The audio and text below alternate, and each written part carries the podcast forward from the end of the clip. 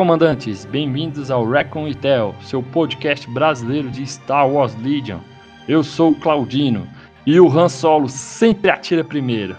E eu sou o Caio e hoje vamos fazer um podcast muito especial para mim. Eu sou o Fábio e estamos aí com mais um podcast. É, hoje nós vamos falar dos comandantes rebeldes e para tanto nós temos aqui um convidado especial, o ilustre, o já conhecido e famoso primo do Claudino, o Arthur. Arthur, hoje você tem todo o tempo para se defender e para contar para gente se é essa moleza mesmo bater em rebelde. É assim mesmo, meu amigo? Eu sou Arthur e sou primo do Oré, como falei, e eu vim me defender aqui, porque o cara acha que só bate em mim. Vocês devem estar achando que eu sou ruim pra caramba. Mas eu dou uma saca nesse viado aí também. Então o podcast dessa vez vai ser top, hein? Vai ser o um podcast aqui do desafio, hein? Muito bom. É, tem que defender. Tá certo, inclusive jogo passado eu tomei um ataque mesmo, viu? Eu vou mentir não. E, e, a imagem que, que eu tenho aqui é que, que o teu primo é um saco de pancada aqui, pelo que tu fala. É porque a gente só fala, só fala a glória, né? Não fala as derrotas. então hoje o Arthur vai se defender aí e vai ensinar bastante coisa pra gente de rebelde, né não? Fraqueza aí não, mas tem que contribuir. tá certo.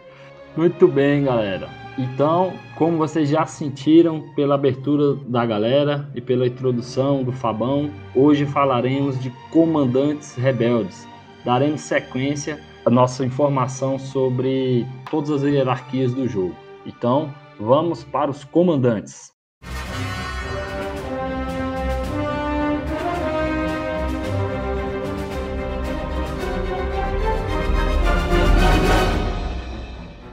Muito bem, galera.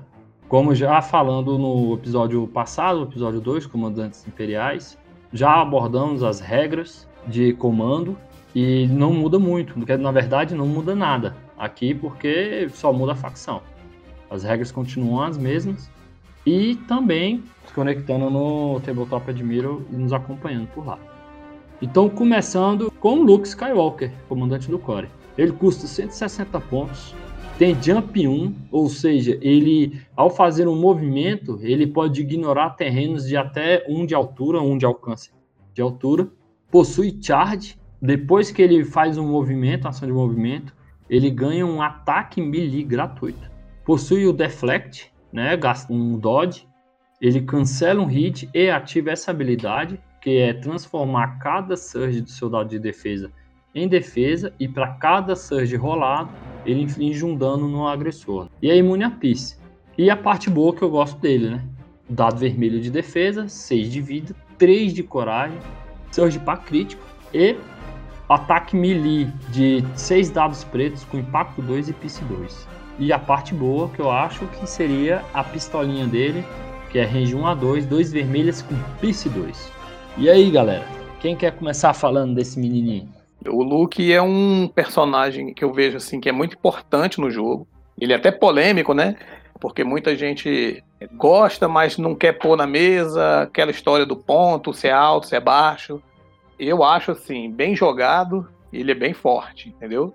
Mas tem seus pontos fracos também. E aí vamos deixar para os jogadores aí de Rebelde começar, quem tiver disposto. Eu quero muito ouvir o Arthur falar do Luke, porque eu vejo que Claudino esconde, omite, mas ele apanha pra caramba desse look aí, entendeu? e é isso, bora lá. É mais do look Covid. Look Covid eu realmente apanho ah, bastante. Ah, o Covid. É. Falar aqui. Assim, eu não costumo jogar muito com o look comandante, mas ele é muito bom. Eu prefiro usar outros, mas assim, o PC2 é, da arma dele é muito bom para combater tropa. E o deflect dele também é bem interessante na construção dos times. Mas esse PC2 é da arma do Ranged ou do melee? Da arma Ranged. Ah, saquei. O melee também é bom, mas.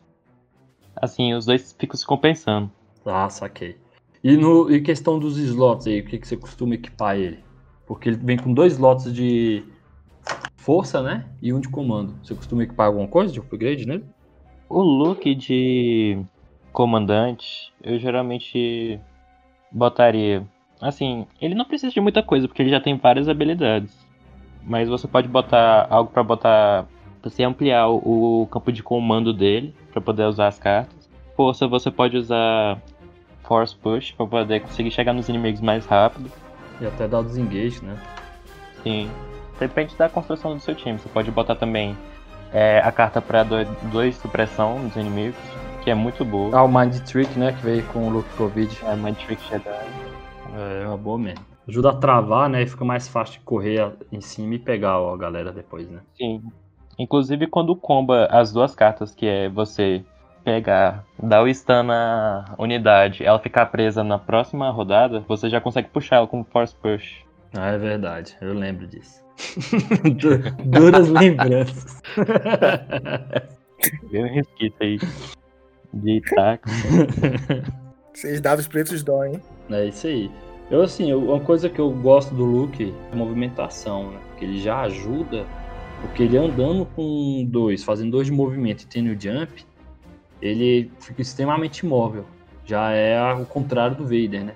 E às vezes você anda, você vê, igual o Arthur falou aí, você vê que não vai chegar na tropa, você, pô, já usa a pistola. Porque se você anda dois e atira com régua 2, é praticamente um, um 3, quase 4 de distância de onde você tá. Então ele acaba cobrindo uma área muito boa. E dois vermelho com PC 2, apesar pro cara tá de heavy cover pra salvar, porque senão já era, cai mesmo. Eu, o que eu tenho pra comentar é que, diferente daí do Arthur, eu gosto de jogar com o Luke e acho que as cartas do Luke Covid, como você chama, que veio pro jogo, né, que entrou pro jogo, el- elas servem mais para esse Luke que o próprio Covid. Por exemplo, você tem uma carta de três pontos chamada Hope, que dá inspirar um para o Luke. Verdade, É, então ele pode- não tem, né? Tirar uma supressão, né? Ele, comandante, pode tirar supressão, uma supressão por três pontos. Você coloca Flash Push, como o teu primo falou, e mete essa, essa carta de três pontos no outro slot, que é passiva, você não gasta nada, né? Porque esse look ele não. Ele tem, ele tem que usar recuperar, né? Pra flipar as cartas. E esse roubo você não precisa flipar. E eu acho que combina muito bem. Algumas cartas de comando do, do Luke Covid servem muito bem pra esse, né? Se você parar pra pensar lá com Mind Trick, aí você coloca aquela carta de Pimp 1 do que se a unidade tiver supressão, você tipo controla a mente dela lá. Se chama Use You Serve Your Master Well. A do Pip 2, ele ganha mais dados para rolar na defesa de acordo com a coragem dele. É, você tem cartas, eu acho, do Luke Covid que servem melhor nesse, por incrível que pareça, né? E eu penso também que o Force Push é uma carta muito forte para ele, ah, mas dependendo da formação do time também, um Force Guidance, né, que você precisa dar a ficha de Surge ou, ou dar para as unidades que não tem Surge, também faz ele, ele ficar full suporte. Então você tem, é, com as cartas de look Covid, a possibilidade de deixar esse look mais próximo suporte, né? Principalmente para jogadores assim, ah, eu não quero colocar o Cacareco, o Aleia lá, mas meu time precisa de alguém que tira supressão. Aí coloca esse look, ele, se mantém ofensivo e é, mescla com suporte bem, né? Minha opinião. Você, os 173 pontos aí, você, de certa maneira, transformar esse look em, em, em comandante mais suporte e man- manter na ofensiva, né? Verdade, ele fica, fica bom desse jeito, né? Eu acho que a FFG ela acertou bastante com esses dois operativos na época, né? Foi o Lukovid e o Vader operativo, porque ao mesmo tempo de trazer dois operativos excelentes para ver em mesa, que eu curto muito o Vader, muito, nossa senhora, eu jogo muito com o Vader, mais do que com o Vader comandante. E só que ele, ele ajudou a meio que ressuscitar esses dois comandantes, né? O Luke nem tanto, era mais pro Vader que tava mais sumido. Porque o Luke, comandante, até hoje você vê top, top lista aí é os, é os irmãos, né? Que é Luke e Uhum. Leia. Mas ajudou bastante ele realmente fazer essa parte aí, ter um pouquinho mais de suporte. eu queria testar esse look, por exemplo, com o Han. Porque ele tira a supressão do Han, entende? Então eu acho também que a, a, a chance de mudar o meta só por causa dessa cartinha de três pontos, assim, queria fazer uns testes, entende? Mas vejo assim, vi alguns jogos que Hope tá sendo mais utilizado nesse look que no outro look lá, no operativo. Dá ideia não, o miserável tá ouvindo aqui, daqui a pouco ele vem Pois com... é. daqui a É. pouco ele vem com o Luke Covid e aí, tô- aí eu me lasco. Pois é, pessoal. Eu tenho uma consideração a fazer aí do que vocês estão falando, da parte positiva do Luke. Frisar o que o Claudino falou, que O Luke cobra uma área grande e é o seguinte, cara. ele- o Luke sempre me incomodou, eu jogando contra ele, por causa disso. Porque ele, ele vai longe e ele te ameaça o tempo todo. Nem, ele não só te ameaça com a, a parte ofensiva dele, com seus dados de ataque, como ele tá presente e tá com, com a possibilidade do deflect, você fica preocupado de atacar. Então, para você, para você enfraquecer o Luke, se a pessoa estiver jogando com ele com cautela, ou seja, estiver sempre usando uma ação para ganhar uma esquiva, ou usando o seu time para dar uma esquiva para ele, cara, são dois ataques, porque um você tem que queimar para tentar tirar a esquiva dele, para ele dar o deflect, para depois você entrar com os danos. Agora, é, o ruim dele é que o dado de defesa dele não tem não tem surge, né? Então é vermelho, mas é um dado puro, né? Então o Luke é um é, é comandante, ele é barato e é eficiente, na minha opinião. Eu concordo, assim, na verdade, eu, eu uma coisa que eu acho o geral dos rebeldes. Eu acho que possuem muitos comandantes bons e baratos. Isso aí pra mim é o geral dos rebeldes. Eu acho que não tem um comandante que eu acho ruim nos rebeldes. Né? Todos são jogáveis, todos são bons, todos têm. Quem têm... é que é ruim?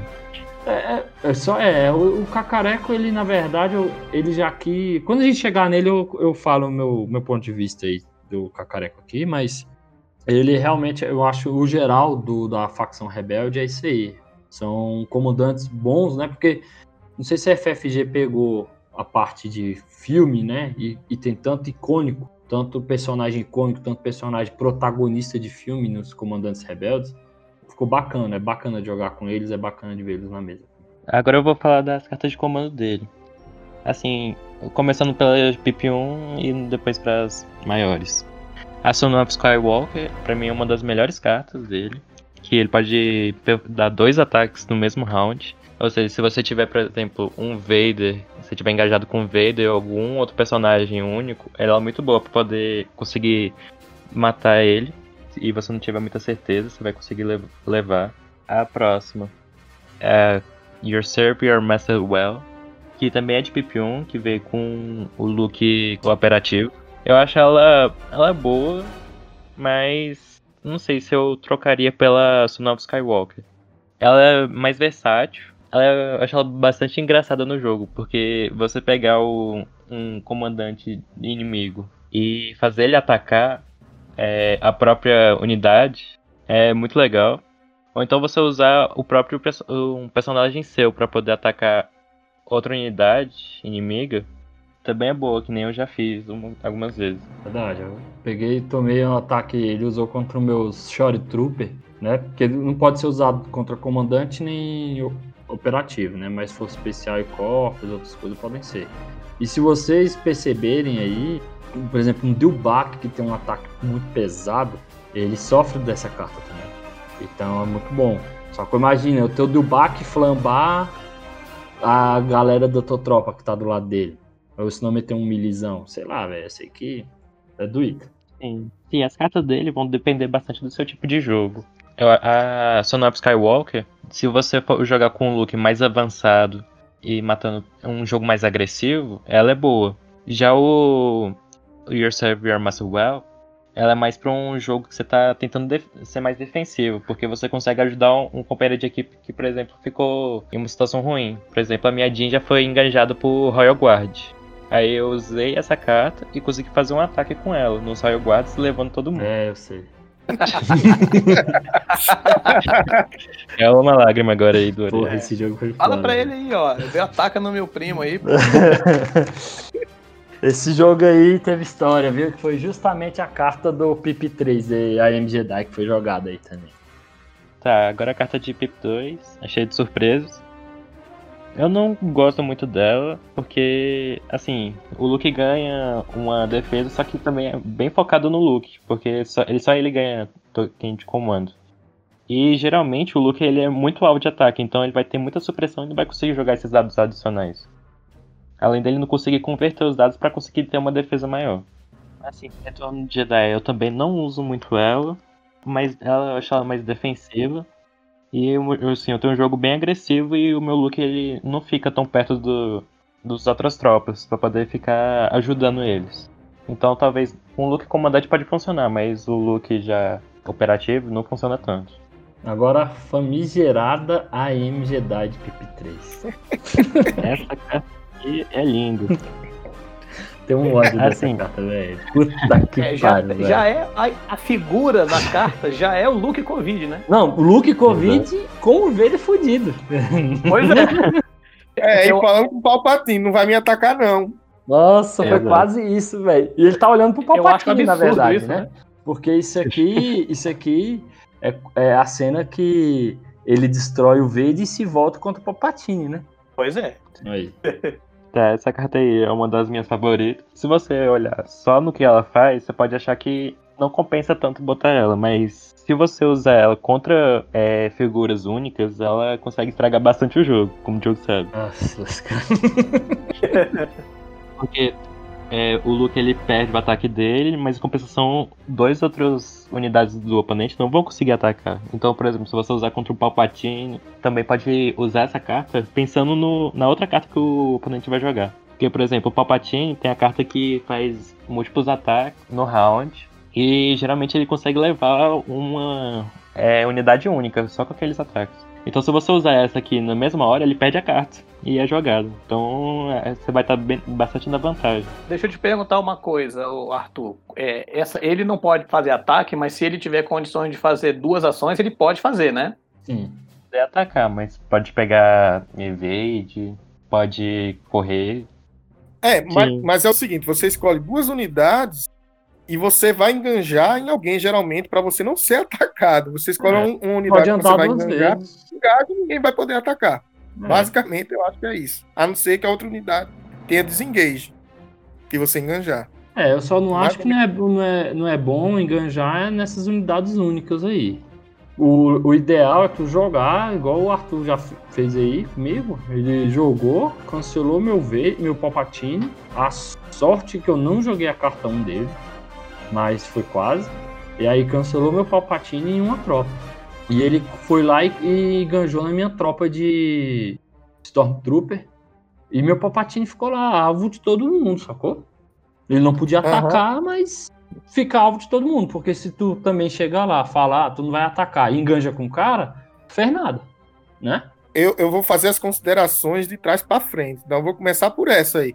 Cara, eu penso assim: essa carta eu usaria em qualquer um dos meus books, é sério. Ela é uma carta tanto defensiva como ofensiva, no, no- no seguinte sentido. Você imagina, por exemplo, o Paulinho do Vader montou um time lá com o Vader e com o Palpatine. Né? Uhum. Você sabe que tá, eles vão enganjar em você, você tá para levar lá o ataque, você usa essa carta e, por exemplo, engaja no Palpatine que não tem desengage, não tem possibilidade de desengage, vai ter que usar a ação completa, você ferra o jogo do, do Palpatine. Sabine e o Luke, vamos supor, Rebelde. Você usa na Sabine e no Luke, eles não vão poder atacar seu Luke, entendeu? Então, e você ainda converte, né, na defesa, você pega o evento lá, engaja, converte. Então, acho que essa, essa é uma, realmente, eu concordo com o Arthur aí, essa é uma das melhores cartas do Luke, né? O Retorno de Jedi, eu penso que ela tem utilidade quando você tem, sei lá, você, você tá jogando, sei lá, Luke e Sabine, como eu tô montando, e Fleet Trooper, aí tem um sentido, mas se você realmente só tem unidade de range alta, que não vai ficar longe do Luke, é uma carta de desperdício. Já eu acho Full Surprise, em relação ao meu, meu aliado é a força, eu acho Full Surprise melhor, apesar disso, porque geralmente o meu aliado à força, as tropas que você vai dar o evento, é pro seu Luke, né, e para outra tropa. E eu acho que esse negócio das somatórias de dados é muito bom, porque, por exemplo, na seguinte formação, tem um Luke lá e a Sabine. Geralmente, a Sabine que vai ser o alvo, porque ela não tem deflect. Então, se eu monto uma frontline onde eu consigo, digamos assim, dizer, não, meu oponente vai provavelmente focar outro personagem. Aí eu acho que o Full Surprise é melhor, realmente. Sobre o Son of Skywalker, né? Your Service Your Master Well, que Son of Skywalker é melhor, uma carta melhor para os dois looks também, né? Porque se você tá ameaçado e tudo mais, mesmo a pistolinha lá, você dá dois ataques vermelhos às vezes, é crucial para você ganhar um jogo. Até nas, na, na hipótese que você só tem como ati- atirar com a pistolinha. E essa aí, Your, Your Service, eu acho que é uma carta muito mais situacional, como o Arthur destacou aí. Depende muito da formação do seu time, ela tem sua utilidade, né? Acho que ela comba mais quando você tem um look com o Mind Trick, ou você tem alguma coisa como supressivo, como aquele K2, né? Que tem o Blaster lá, supressivo. o cara pode fazer o rally, mas não vai tirar todas as supressões, né? Então é uma carta muito mais situacional. Mas eu tenho uma pergunta para tu, Arthur. Que história foi essa que tu counterou o Palpatine aí do teu primo com essa AM Jedi? Eu quero ouvir essa história aí. Seguinte, é porque essa carta ela é bem situacional e estratégica. Então o que que aconteceu? Já tava pro final do jogo, na quinta rodada, e ele tava com o Palpatine já avançado, tava, ele tinha criado uma estratégia lá para poder levar o Palpatine pra frente e conseguir é, tirar os objetivos de mim. Então eu, na hora de planejar as cartas, eu resolvi jogar essa carta para tirar os ataques do Palpatine, que tava perto do Luke. Então ele perdeu aquela rodada com o Palpatine e eu acabei quebrando a estratégia dele. Pô, foi mesmo, foi foda, velho. Porque eu, ia- eu, a minha sorte é que eu joguei a carta 1 do vídeo operativo, né? Aí eu arremessei Sim, eu o. Palpatine com a régua de alcance em 1, e aí ficou mais perto. Só que eu arremessei e não pude fazer nada. Porque, né? Porque, caralho, lindo, meu irmão. Nossa senhora. Porque eu já ia atacar, ia matar a Jean, aí não rolou.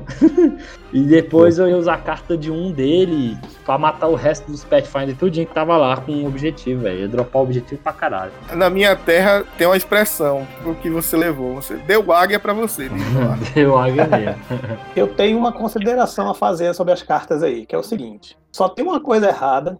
Numa dessas cartas, todas que vocês falaram aí tem sua, seu valor, né?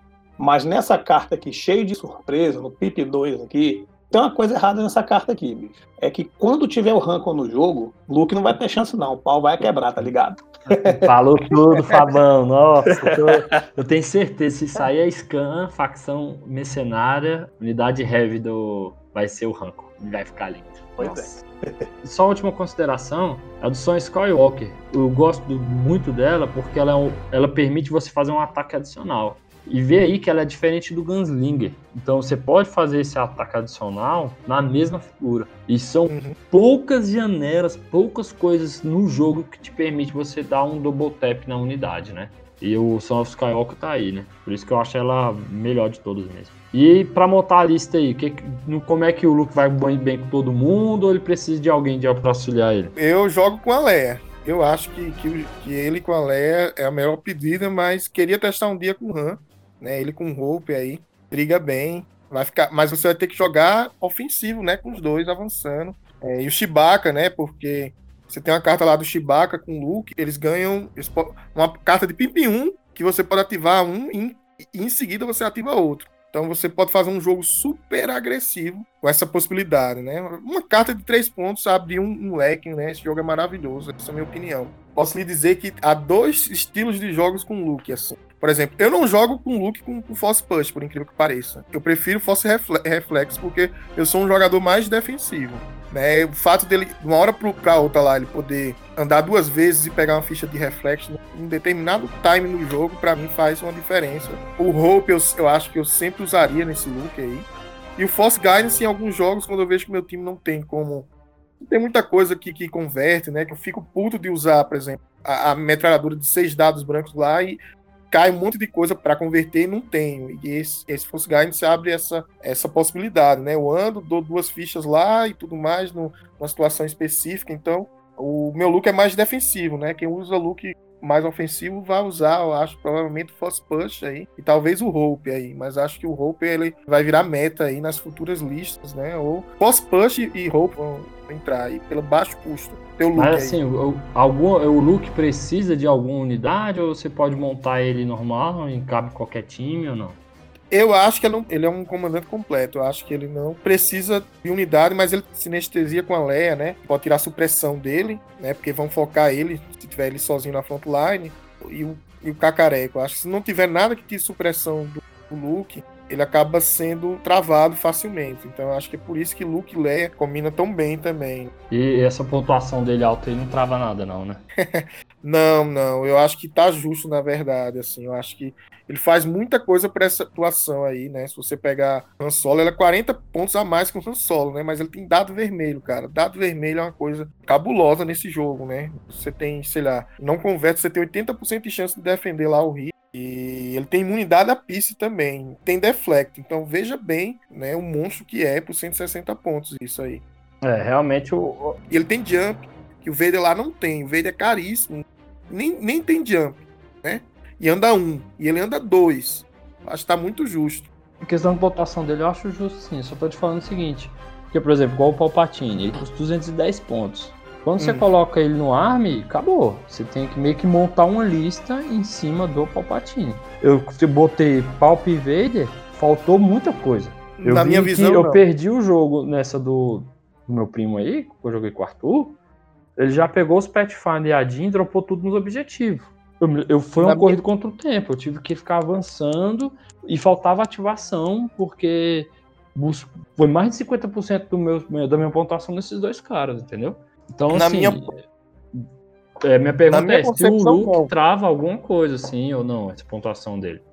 Na minha concepção, não. Dá pra você usar esse look 1 com Sabino, inclusive. Eu vi em lista.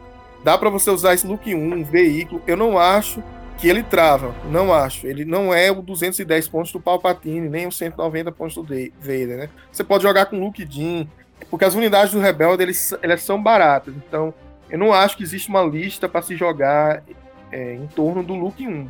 Já o, o outro look lá, que é mais caro, a gente pode pensar. Mas, como esse É. episódio era para os comandantes, né? Eu acho que 160 pontos é o limiar. Na minha opinião, não, não trava. Você tem muita possibilidade. Né? A roupa é 3 pontos, como eu lhe disse. Você tem muita possibilidade. As cartas dele são baratas. Guia é mais pesado, mas eu não costumo usar guia nele, não. E aí, Arthur, o que, que tu acha aí da, da montagem de lista aí do Luke? Precisa de alguma unidade? Quer dizer, o Luke, em geral, eu acho que ele não precisa de alguém pra poder acompanhar ele, que ele já se der bem sozinho. Então, o essas cartas que dá apoio pra ele mesmo pode ser útil.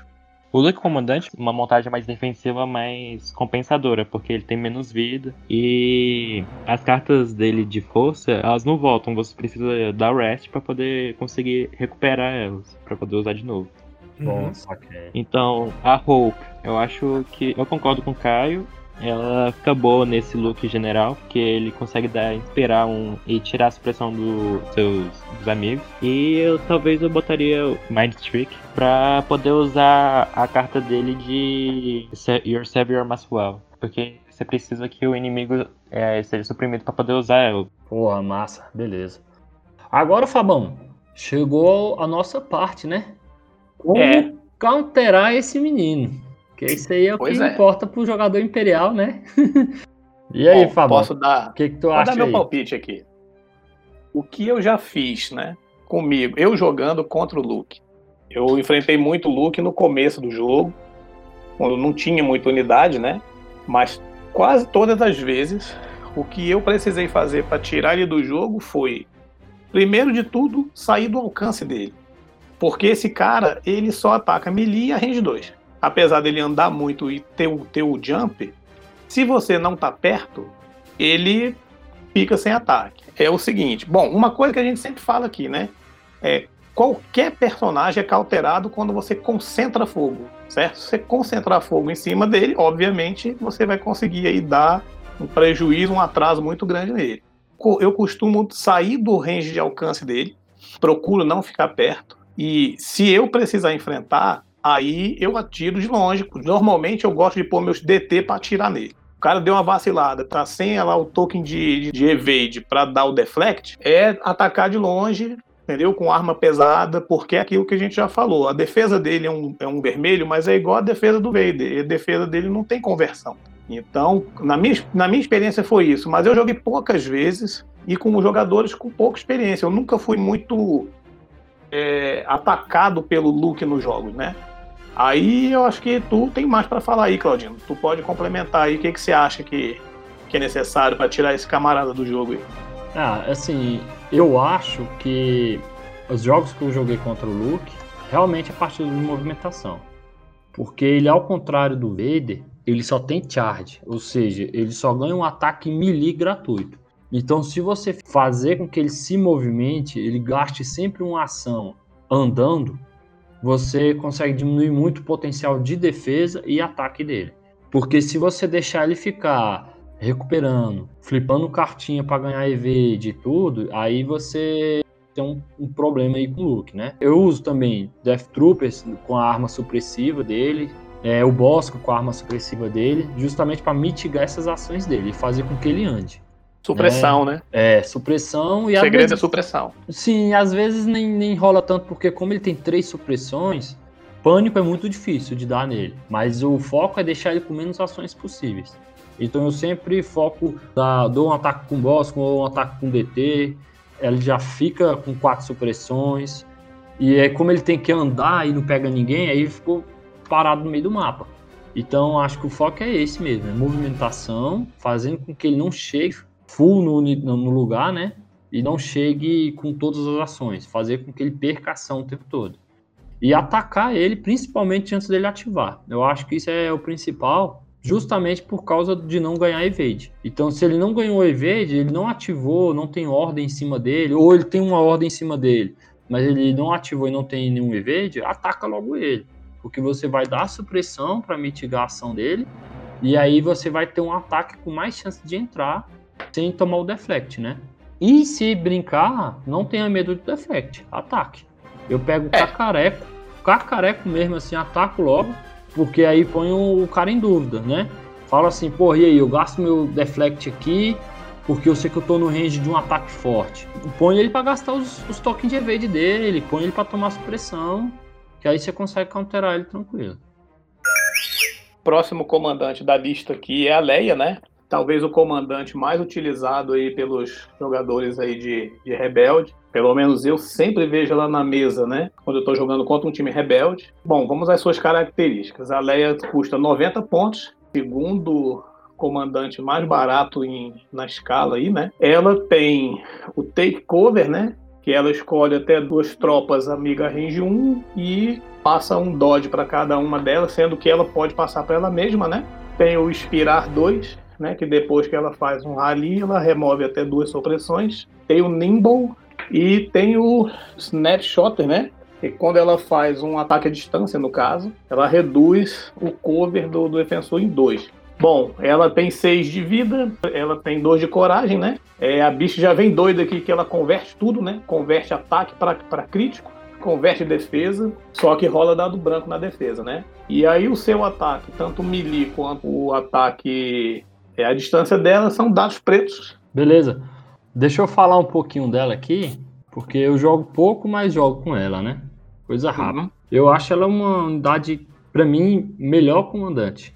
De, se pegar de todo o jogo, é ela. Por causa do seu custo, 90 pontos, você tem uma unidade que dá muito suporte. Porque ela compartilha a coragem, que não é grande, mas isso pra tropa ajuda bastante. Ela tem um Inspirar 2, eu acho que nenhuma figura no jogo tem isso. Você tirar duas supressões de uma unidade, isso é muito bom. Principalmente times que usam habilidade de supressão para travar a galera, né? Sim, essa arminha preto, 3 preto de Piece 1, caramba, ajuda bastante ela para sair de um sufoco, né? E porque como ela tem Sharpshooter 2, então não existe cover. Então é, é muito bom, porque você rolou hit e derrubou alguém. Não importa. Então acho ela realmente, pelo que ela faz e pelas cartas de comando que ela tem de muito suporte, muito apoio, ajuda muito a combar, a dar habilidade, a dar evade, a fazer ativações. Eu acho ela realmente o melhor suporte do jogo. A Leia, assim, eu não curto tanto ela, mas eu acho ela uma boa comandante. Ela é bem suporte pro seu time. Só que ela não é tão ofensiva quanto outros generais. O Inspirar 2 dela é muito bom. Assim, o único problema que eu vejo nela é que ela é meio queixo de vidro. Então, se vier um ataque forte, é bem capaz de levar ela fácil. É verdade. Bosca que o diga. Eu tenho que concordar com o Arthur aí, que ele disse que a Leia era muito queixo de vidro, né? Mas temos um- uma unidade que tem Guardian para ela, que eu tenho usado constantemente, que é o Chewbacca. Quando você utiliza unidades com Guardian, você pode ser mais agressivo com a Leia. Esse defeito dela, é, eu acho, na minha opinião, é suprimido, né? Você também tem a características nela, né? Como tirar duas supressões de uma única unidade, que faz ela entrar nos metas mundiais aí, né? Principalmente com o comando do Strict Order, que além de tirar dois, quando ela usa a carta de comando, ela ainda pode, na fase rally, tirar mais supressão ainda. Então ela é uma unidade muito suporte, eu utilizo muito. Acho as cartas de comando dela muito boas, todas as três. E em especial a de Pimp 1, E acho que o Shaper Shooter 2 dela faz uma diferença, principalmente nessa carta de PIP 1.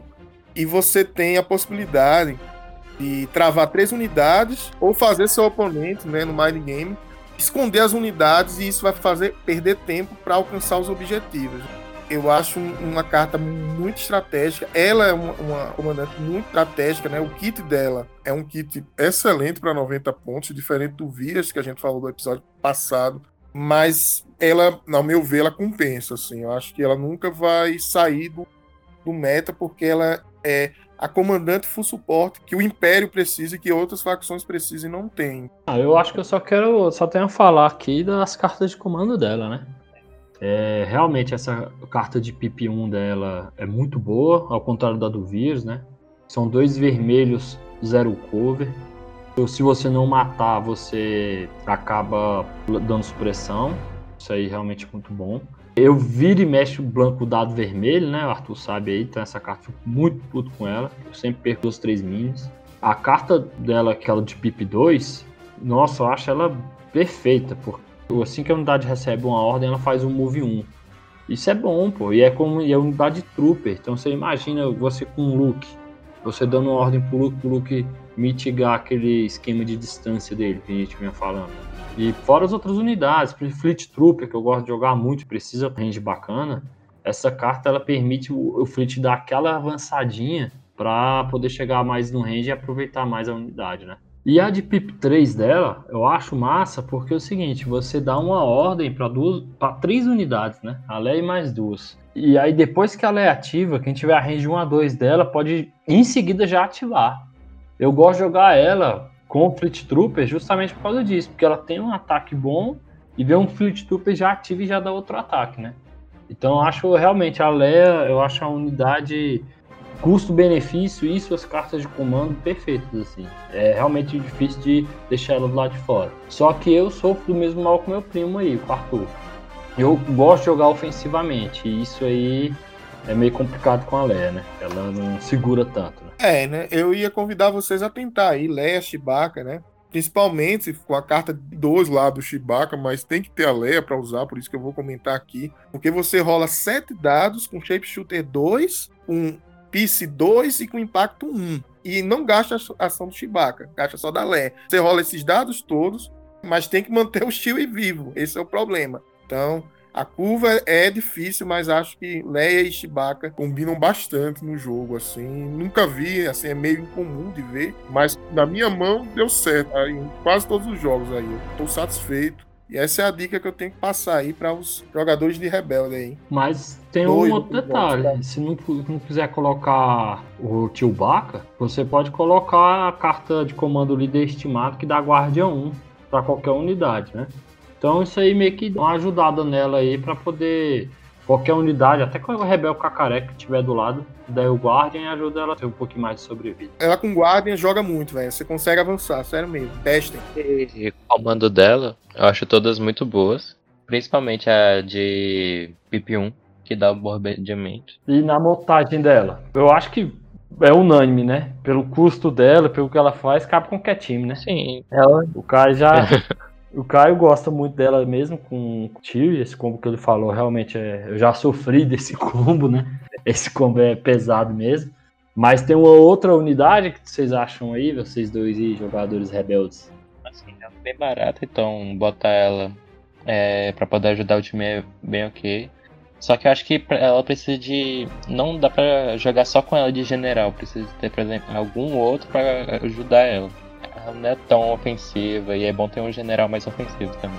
Eu concordo. Isso é verdade. Saquei. A Jean é bom. Sim. Jean, Luke. Qualquer outro eu acho assim, careca, né? É. é. Então, beleza. Agora vamos pra parte eu acho que eu consigo opinar mais um pouco, é como counterar a Leia, né? Sim, eu acho ela realmente mais fácil de counterar um pouco que as outras unidades. Ela, como ela é uma unidade mais de suporte, ela não tem nada que ajude ela na defesa, né? Ela não é igual um Luke que tem um imune a Peace, ela não é igual a Jean que tem um, um Danger Sense, igual o Han que tem uma, uma sorte extraordinária. Ela não tem nada que ajude ela na defesa. Ah, e ela não... Sim, mas aí o Nimble você meio que sempre tem que estar tá fazendo alguma uma ação, gastando o take cover Por isso que eu acho que ela é realmente uma, uma unidade meio que full suporte que meio que obriga ela a usar essa take cover, a fazer uma ação para dar dois evades, inclusive uma para ela. Se você precisa andar e atirar, aí você já abre a janela, quebrar esse esquema de, de ficar ajudando o pessoal, né? De com evade e a si próprio. E aí abre a janela de você poder bater mais nela, né? E unidades é com piece batem muito nela. Ela é boa, não, não reclamo dela, mas eu acho ela fácil de counterar por causa disso aí. Porque se o oponente optar avançar um pouco a mais com ela, ela cai mais rápido. Né? E essa 2 de coragem dela, em comparação com a Jean, eu acho ela travada, né? Um pouquinho mais de porradinha ali, um pouquinho, uma coisinha mais supressiva, já trava ela. Ou você dá gasta ação para dar dois evades, ou você anda para se posicionar, porque como o evade é range 1, ela tem que estar tá andando para se posicionar, né? Para beneficiar a tropa. Então, se a galera andou um pouquinho e ela ficou, ela já não consegue dar mais o take cover. Eu acho que ela peca nisso aí. O posicionamento dela tem que ser bem feito, senão ela, ela sofre com supressão e um arminho difícil. Como eu já eu jogo sempre contra ela, eu já tenho, já peguei o meu jeito, né? o jeito apropriado para jogar contra ela. O que que eu faço? Assim como você falou, se ela vier para frente, parte para dentro dela, porque a defesa dela não é forte. Ela também é um personagem que com range alto, né, range longo, você consegue atingir sem ela, ela te devolver, sem ela dar o troco, então bosque. Agora, um counter massa para ela, que eu acho, já fiz isso, me diverti muito, é o Delbaquezão, cara. Então, é, você dá engage nela, melee nela, com um personagem que tem um melee forte, para mim, ela não dura. Porque o ataque melee dela são três dados pretos. Tudo bem, converte, crítico e tal, perfeito. Mas quando você engaja, você tira ela do jogo. Mesmo que você não mate de uma vez, ela tá engajada, ela só pode jogar ali. Ou ela desengaja, perde lá uma, uma ação, uma rodada, dependendo da situação dela então eu tenho feito muito isso. A Leia realmente é um personagem fantástico.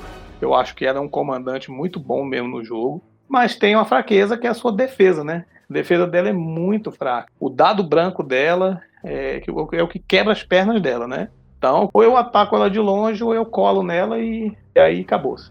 Ela é meio travada, porque você tem que. Você não pode avançar muito com ela, porque senão ela morre fácil. E, por exemplo, se você geralmente, que nem acontece, botar o point nela, você não vai poder arriscar ela de jeito nenhum. Que ela cai fácil. Então ela geralmente fica meio recuada e eu não gosto muito desse estilo de jogo. É, é eu concordo aí. Principalmente quando ela tem a ficha de bound, aí eu disse, fudeu, né? Minha estratégia lá com o Chewbacca, até mesmo com o Chewbacca, pode se dar mal quando o cara coloca a ficha de bound no Chewbacca e foca o Chewbacca. Tem jogo que duas rodadas o Chewbacca cai, né? E a Leia fica sem guarda e fudeu. Quando isso acontece, fudeu, meu amigo. Corra com ela, entendeu? Então ela é fácil ser alterada se tem bounty na mesa e tem todas essas coisas que já falaram aí, né? Que é realmente a fraqueza dela. Bom, o próximo comandante da lista é o Han Solo, né? Eu vou fazer o seguinte, eu não vou nem chamar ele. Eu vou deixar pro Claudino chamar o Han Solo. Chama aí, Claudino. Porra, Han Solo, né, velho? Esse aqui é, é, o comandante que eu mais gosto de jogar quando eu tô de Belde, né? Mais pelo poder ofensivo dele. E assim, ele custa 120 pontos, tem low profile, então se você tiver cover, né, de aumenta o cover dele em 1. Tem um Gunslinger, né, então ele dá dois ataques com uma ação só, só que tem que ser em alvos diferentes. Ele tem atirador de elite 1 e o sorte extraordinário é 3. Sorte extraordinário 3 você rerola até 3 dados de defesa, né? Isso eu acho muito forte, porque quando você, você matematicamente falando, né, quando você rerola um dado, é praticamente um dado novo no jogo, né? Então, o cara tá com dois hits e você pode rerolar até três dados. Ele tem um dado branco de defesa, 6 de vida, 2 de coragem, muito parecido com Mozão, né? Com Leia. Ele tem search para crítico e defesa. E a pistolinha dele eu acho top, que é range 1 a 2, 2 vermelhos e pice 2. Muito top para counterar tropa. Aí é o que eu falo da minha função do personagem, né? Eu acho o Han Solo extremamente eficiente contra tropa e força especial. mas extremamente ineficaz contra operativos, unidades comandantes né, fortes. Então eu acho que o foco do, do personagem tem que ser para isso, para você conseguir explorar toda a sua capacidade, né? E os slots que ele possui é um de comando, um de training e um de guia. Só que eu acho ele tão redondo que ele vai ali só com a parte de, eu acho que o endurance, né, o vigor no slot de training para poder ele tirar duas supressões ao invés de uma no final da fase de ação. O que, que vocês acham? Sei que vão ser duas opiniões totalmente divergentes, porque são dois estilos totalmente diferentes aí no jogo, né?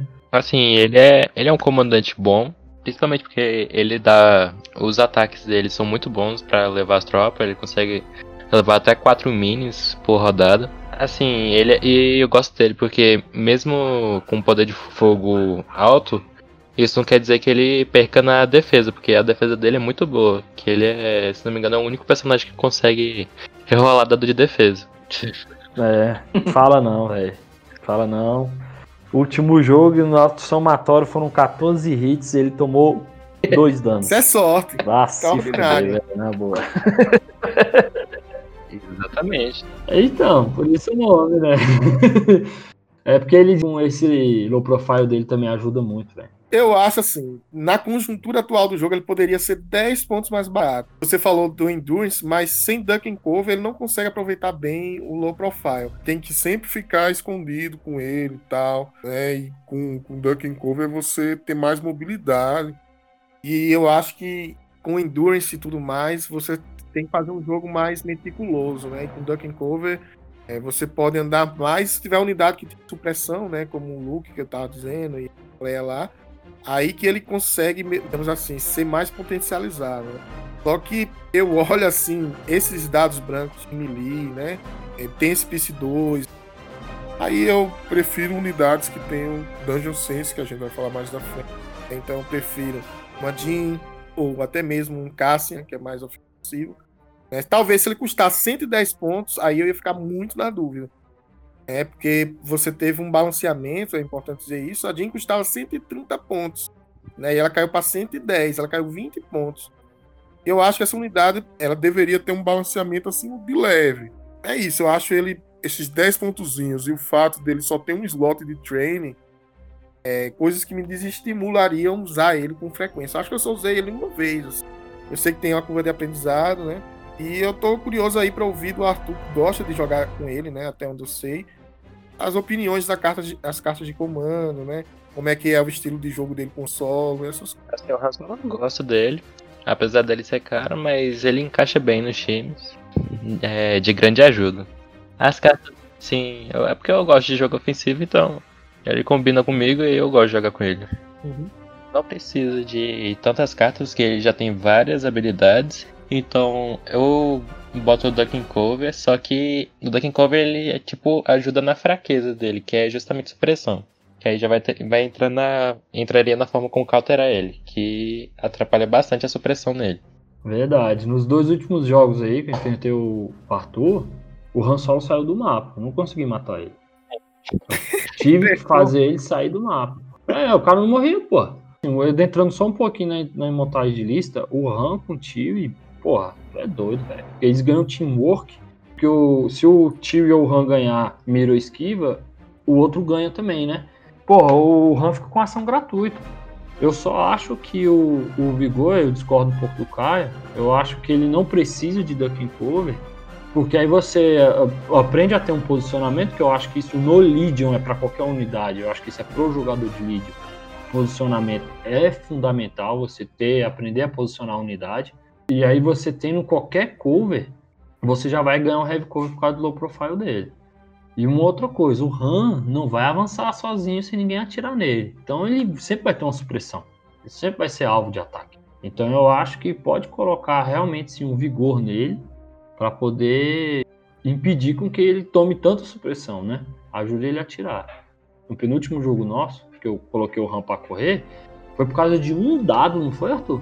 um dadozinho que ele rolou e realmente não veio, não limpou e fez com que ele saísse do jogo.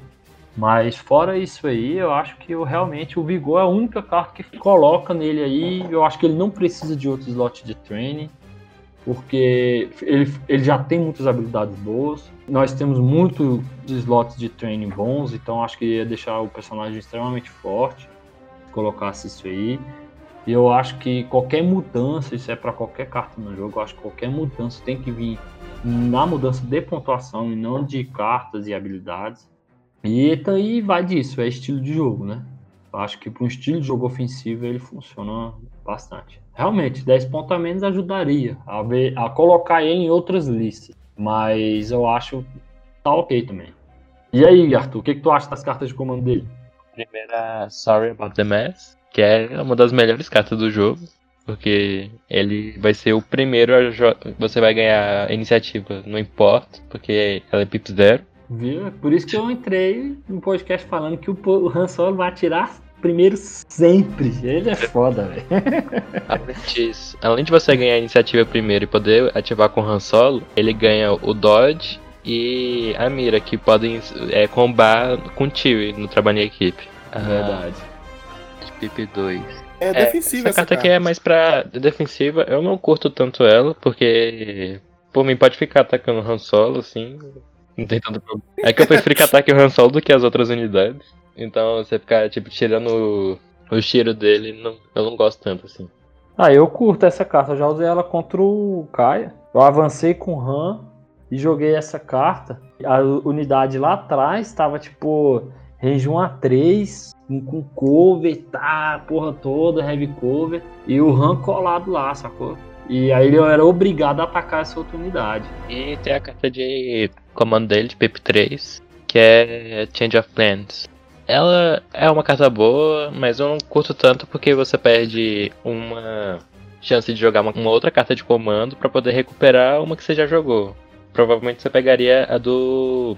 a carta de PP1 dele de novo. Essa carta é super situacional, né? Acho que ela só serve pra counterar Palpatine com aquela porra de Pimp 2 dele e Pimp, Pimp 1, né?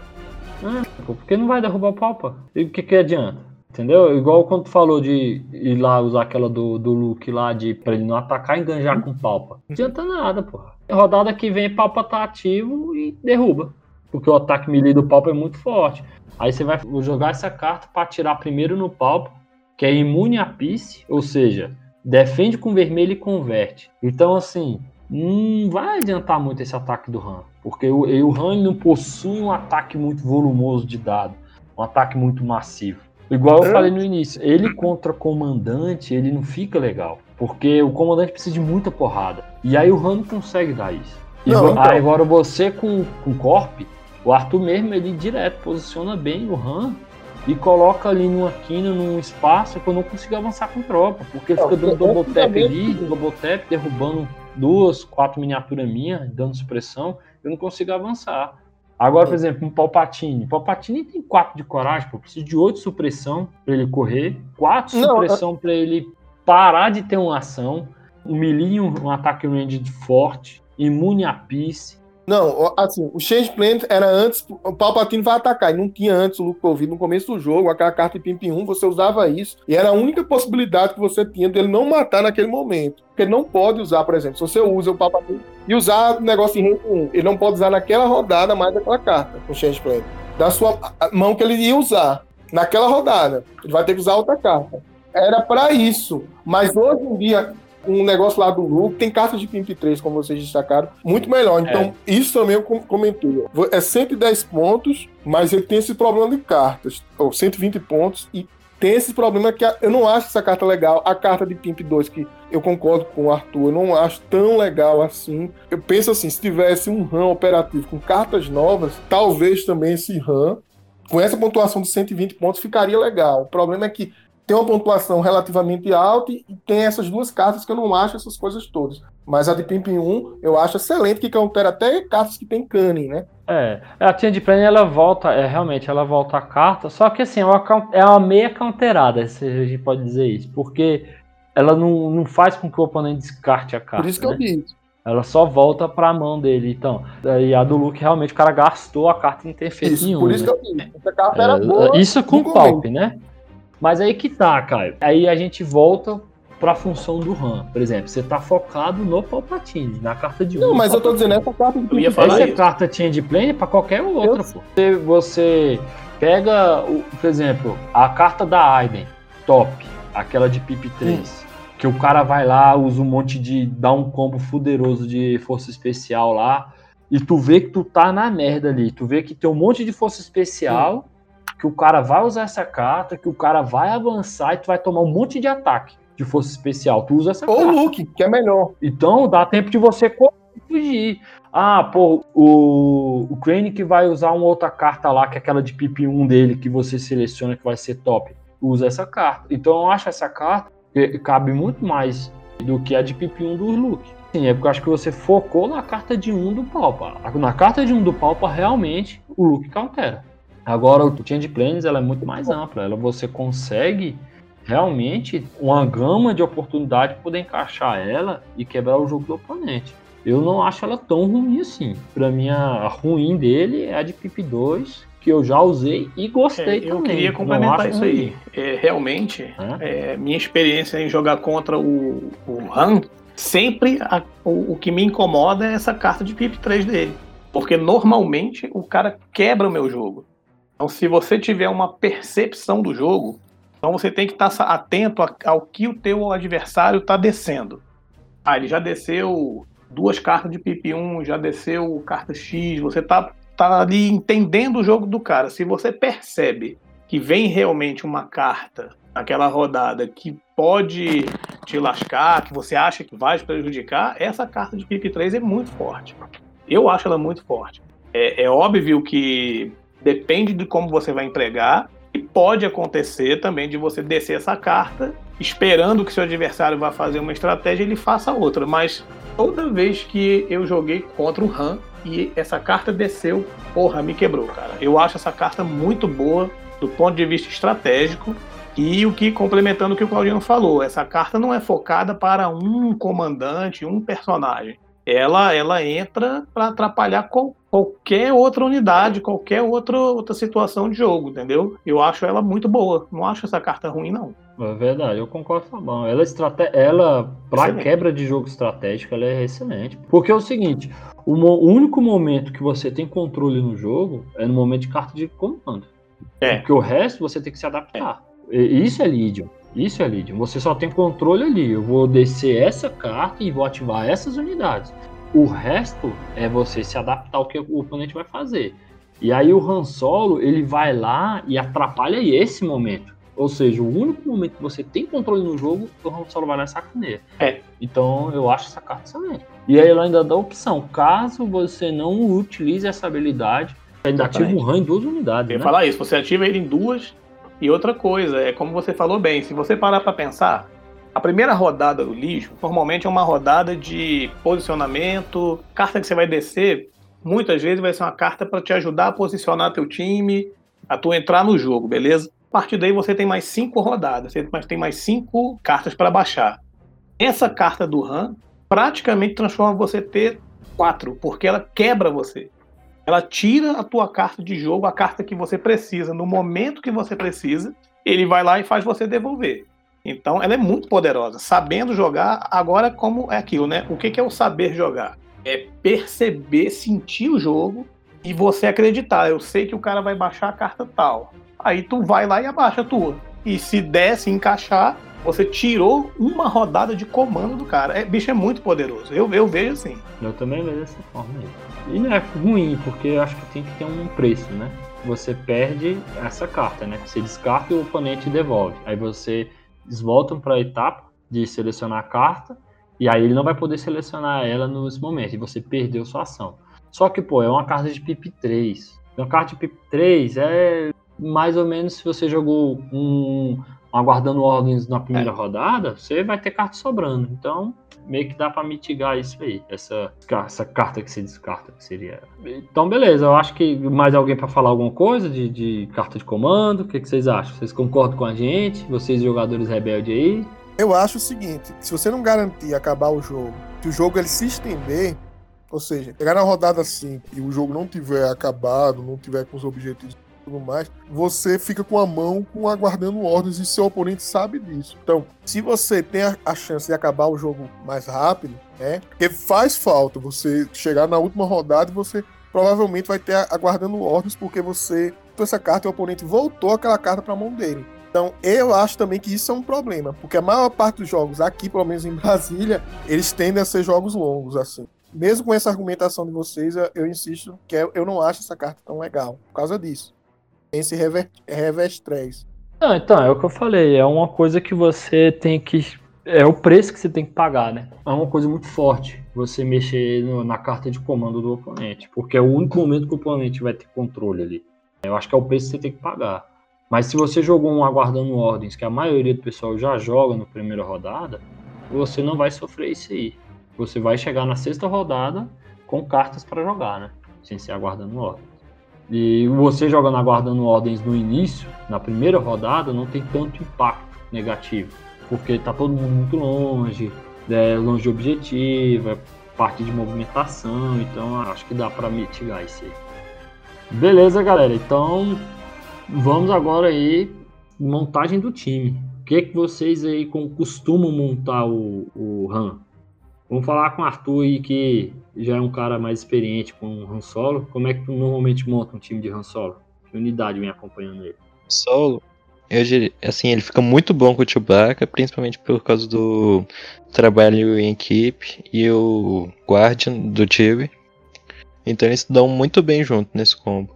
O problema maior que eu vejo pro Han, que você pode botar uma figura para ajudar ele, além do Chewie, é botar alguém para tirar a supressão dele. Tipo uma Leia, ou então uns Pathfinders que tem o pau que ele ganha inspirar.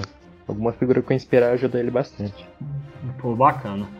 É, eu acho assim que realmente com o Han ele comba bastante, né? Isso além de ser temático fica um time bacana, né? Só que aí o problema vai na pontuação, né? Você colocou um Han e um Tio e aí vai para seus, sei lá, 210 pontos, fora cartas de upgrade, né?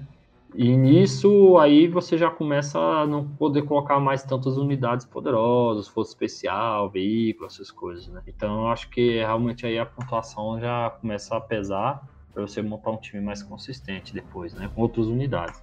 Então eu acho que ele meio que sofre o mal do Palpatine, né? Um time tem que ser pensado para ele, né?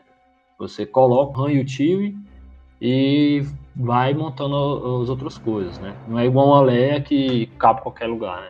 É, eu concordo com, com a argumentação, né? Lembrando que no começo do podcast eu falei do Hope, que abre uma possibilidade de se jogar com o Luke, né, agora. Mas realmente, se você colocar o Han Solo, você tem que colocar alguém para acompanhar, porque ele não consegue jogar sozinho, ele não consegue ganhar o jogo, entre aspas, sozinho. Nada consegue, na verdade, mas tem unidades que são autossuficientes, um certo suporte, Acho que com o Chewbacca ele comba super bem, não só por causa do teamwork, mas também pelo Guardian, que foi destacado pelo Arthur aí.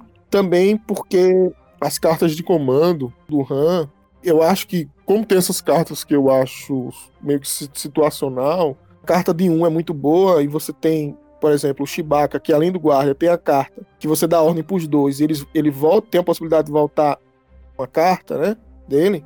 Aí eu acho que coma mais ainda por causa disso, porque você acaba podendo utilizar carta de um duas vezes durante o jogo. E isso tem um impacto muito grande que ele tem Gunslinger, né? Então você consegue atirar primeiro e garantir de matar quatro tropas, né? E fazer isso de novo no jogo faz com que ele se torne um, um, um monstro se ele consegue ter range para as unidades. Mas ele não é autossuficiente, como o Luke, que eu acho mais autossuficiente. Ele é muito dependente, né? E pela pontuação também concordo com sua argumentação. E você tem que montar listas específicas para ele. Beleza, Fabão. E aí, para counterar esse esse Han Solo aí, o que, que tu dá aí de dica para nós? Bom, é, na minha experiência, eu countero ele muito parecido com a Leia. Eu manter, é manter distância e ataque melee, porque é, realmente, tanto ele quanto a Leia, eles não têm uma, um ataque melee poderoso.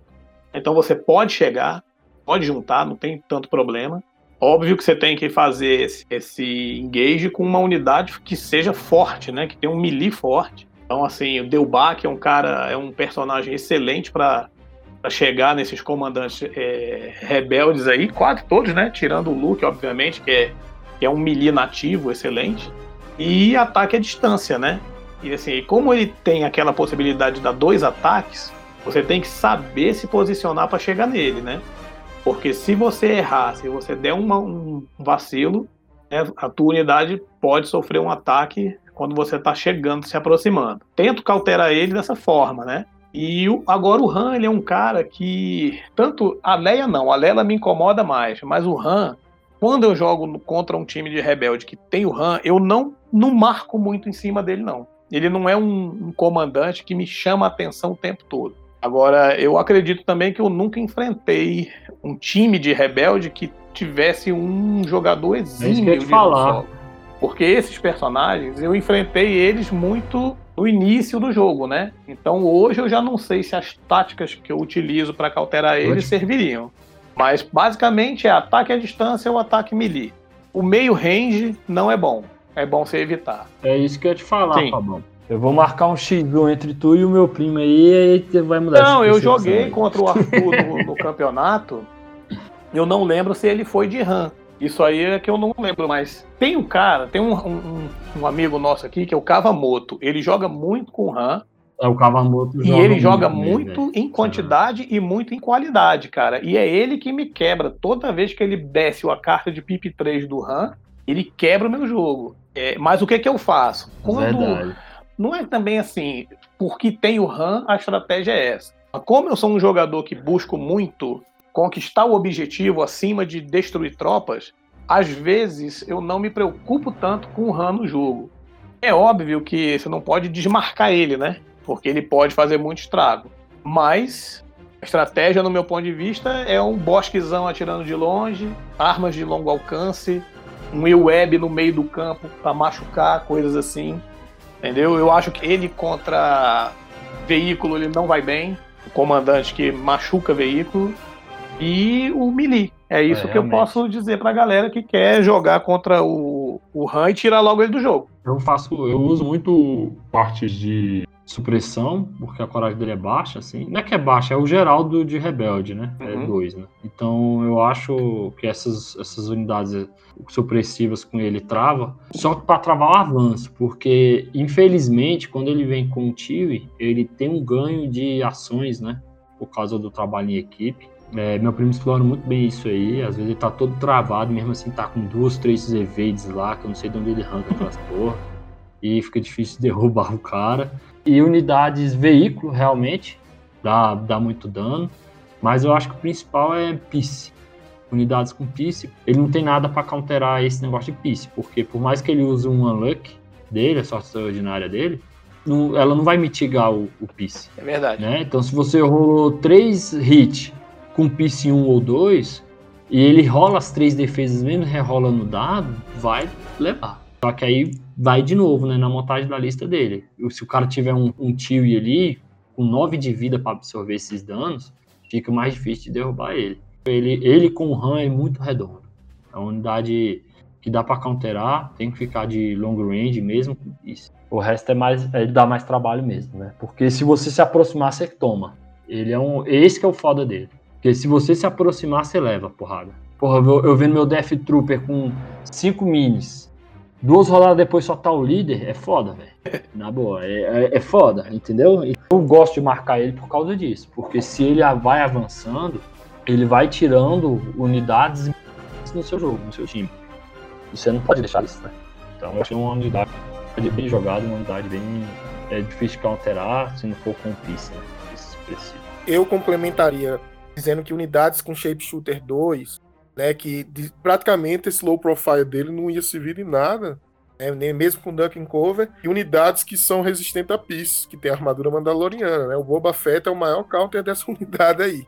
Não, mas o Boba opinião- Fett foi feito pra counterar o Han Solo, porque é temático, né? Quem captura o Han é o Boba. Então, tudo Verdade. que o Boba tem é contra, é counter do Boba- do do Han Solo, né? Então isso é, é temático, né? Que eu achei legal Sim, também. Que countera mais o Han Solo é supressão, que nem aconteceu nos últimos jogos de ele cair pra fora do mapa.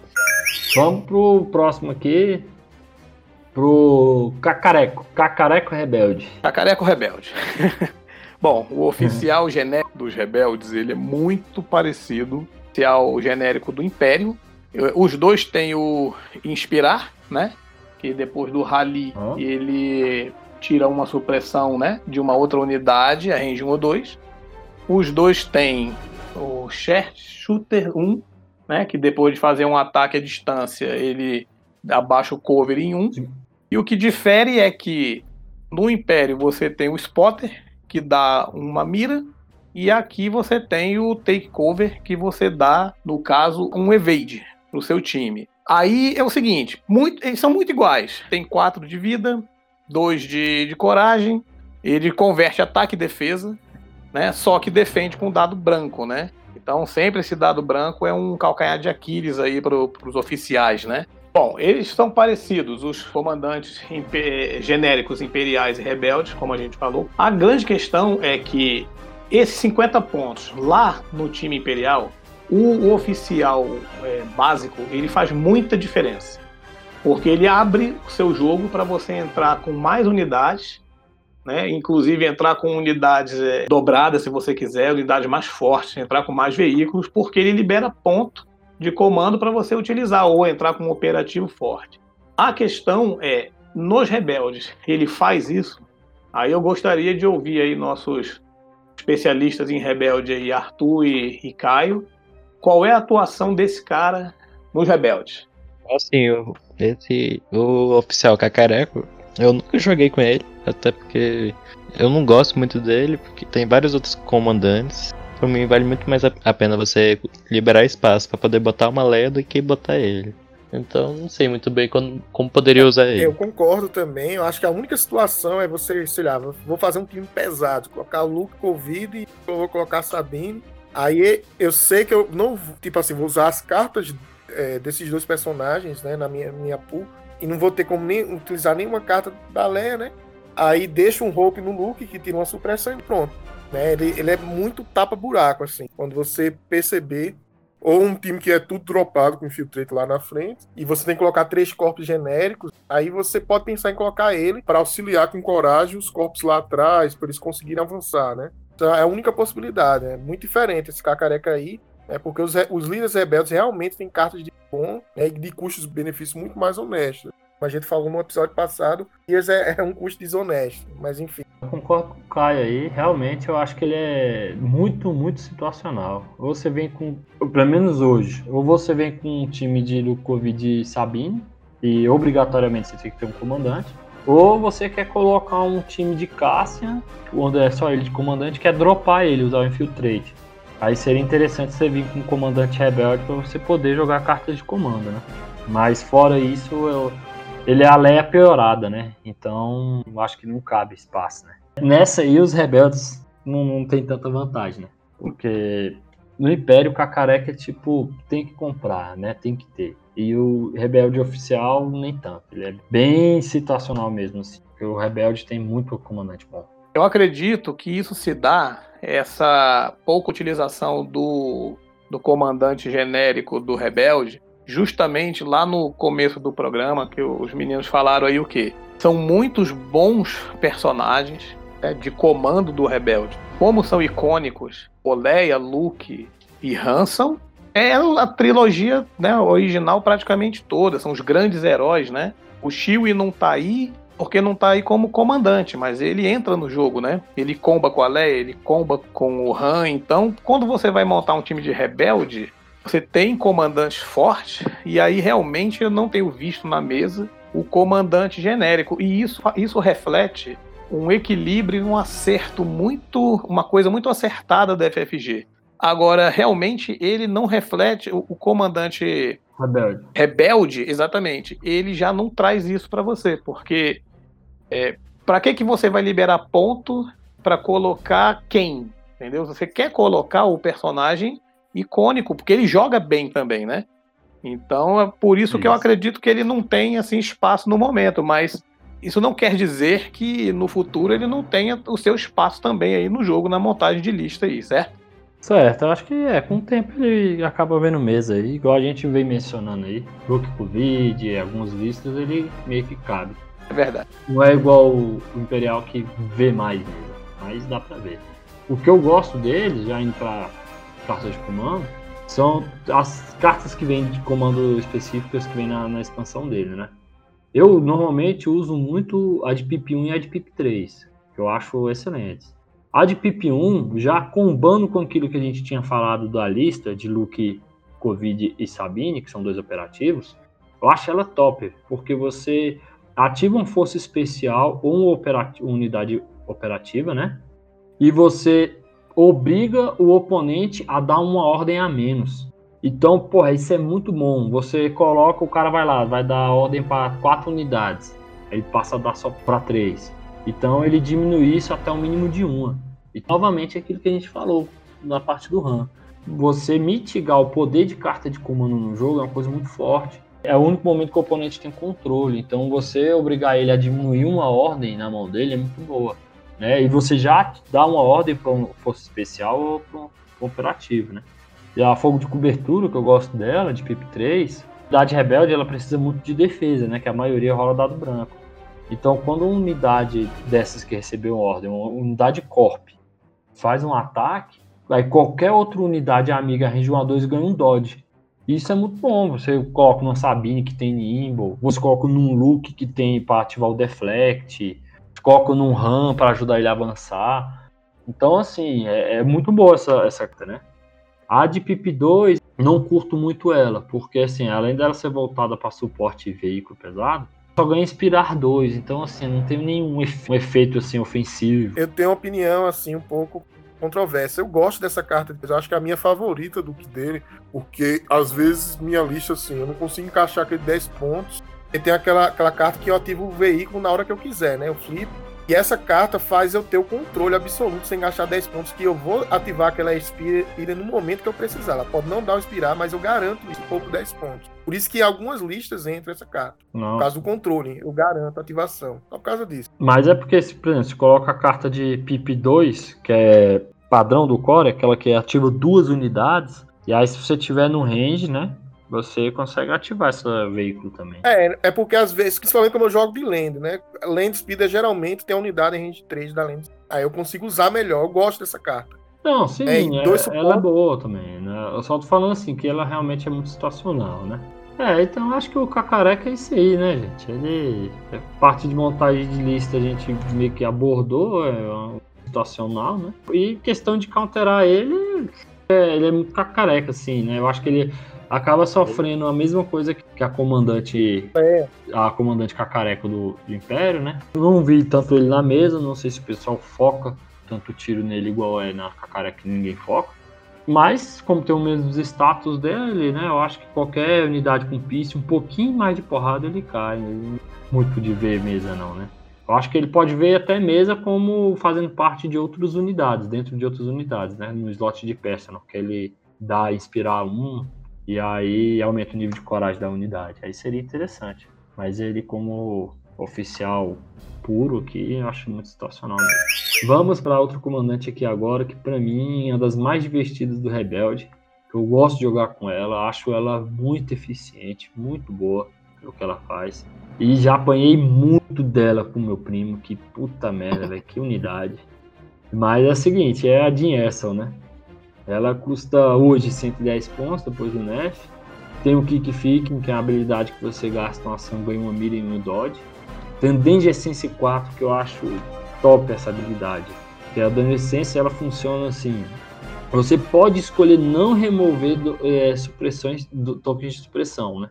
No momento do rally ou até no momento de limpeza de supressão. Você pode escolher se você remove ou não. E quando você estiver defendendo contra um ataque à distância, você rola um dado de defesa a mais para cada token de supressão que você possui. Então, no caso dela, Danger Sense 4, ela rola até 4 dados a mais. Tem o Infiltrate, que é excelente para você pegar objetivos, você já dropa no objetivo, dependendo do próximo dele. Você dropa além do range 3 de qualquer unidade inimiga possui o Nimble, ou seja, ela gasta e ganha novo Dodge token toda vez.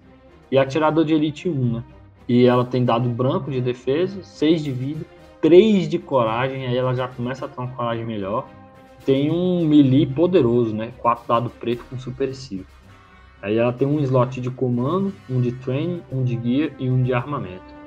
E aí, galerinha? Você e o Caio, eu sei que os dois gostam muito dessa unidade. O que vocês têm a dizer aí?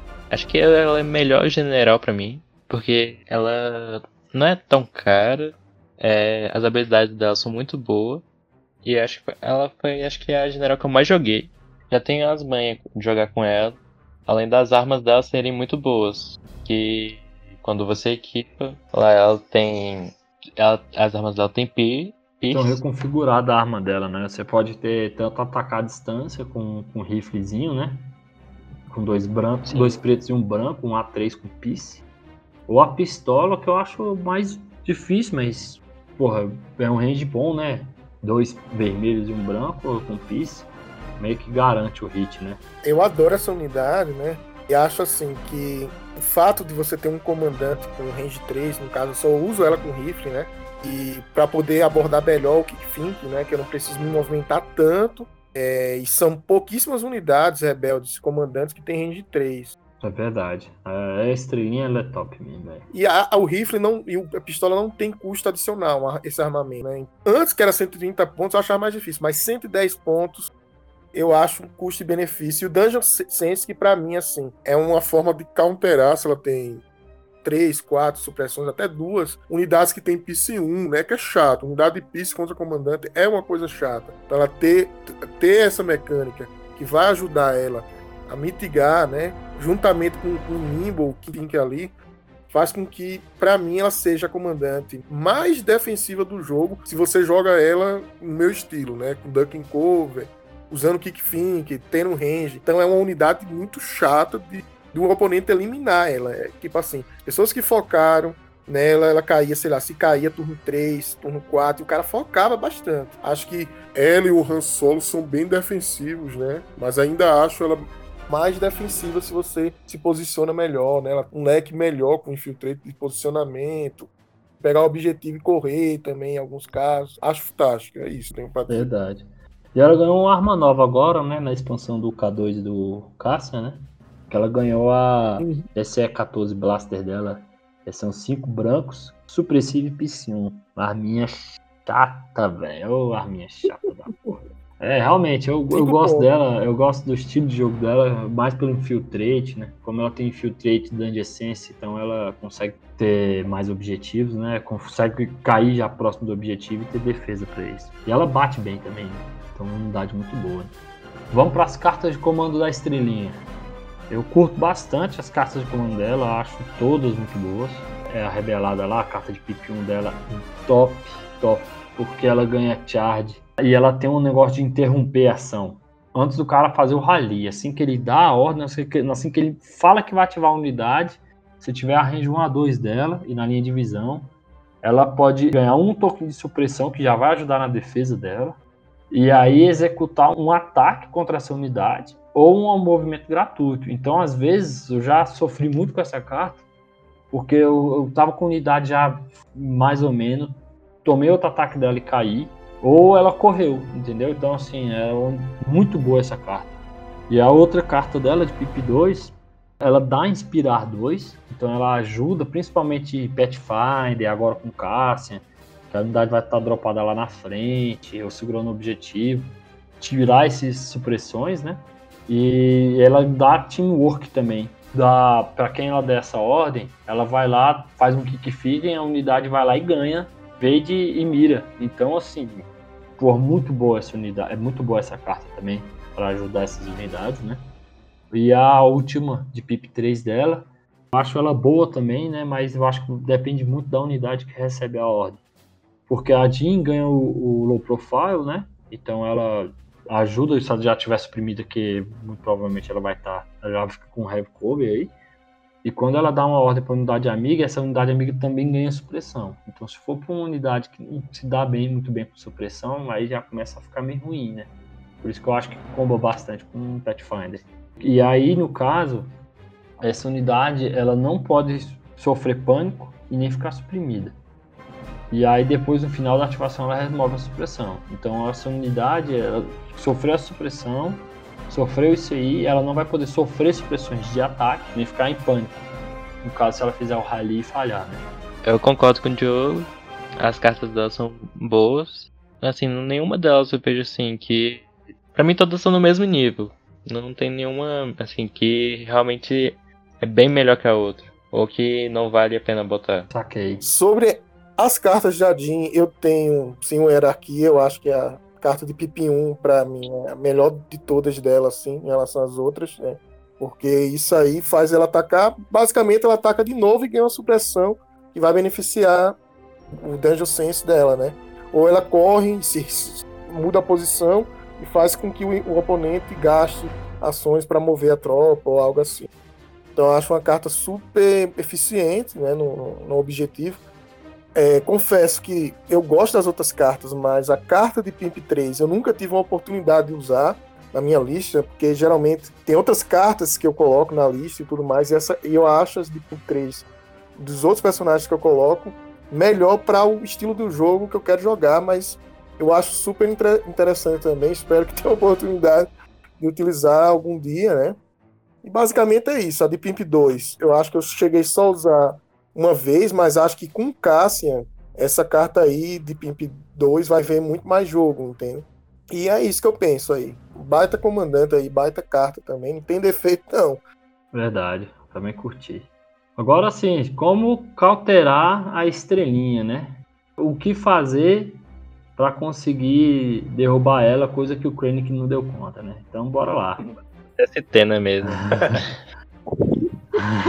é, aí você já é unânime aqui no podcast. A TST, velho, é, como diz o Fabão, é. cauterador de todos, né, velho? Pois é. Eu, eu tô... o, o, Arthur fala isso porque no último jogo de Jin dele, ela só fez uma coisa, Fabão. Ah. Correu. Correu e morreu. Correu e morreu. Ela só fez isso. Ele andou, tomou um tiro. Aí correu, Aí depois correu de novo, tomou outro tiro e morreu. Não fez mais nada, velho. É, eu tô evitando nesse podcast aqui falar das coisas do Império, né? O podcast é dedicado aos, aos comandantes rebeldes, mas não existe hoje nada que, que aguente um, uma quente bem dada de um ATST, certo? Ele é muito forte, né? Então, eu nem tô considerando a TST hoje como counter de nada, porque eu também. Ele, né? Ele é o cauterador de tudo por enquanto, né? Mas é, a Jean, em, op em oposição ao Han Solo, que você cautera com supressão, eu entendo que supressão para ela é benéfico. Então não é arma de supressão que vai dar counter nela. Eu tenho pouca experiência de mesa jogando. Com ela eu nunca joguei.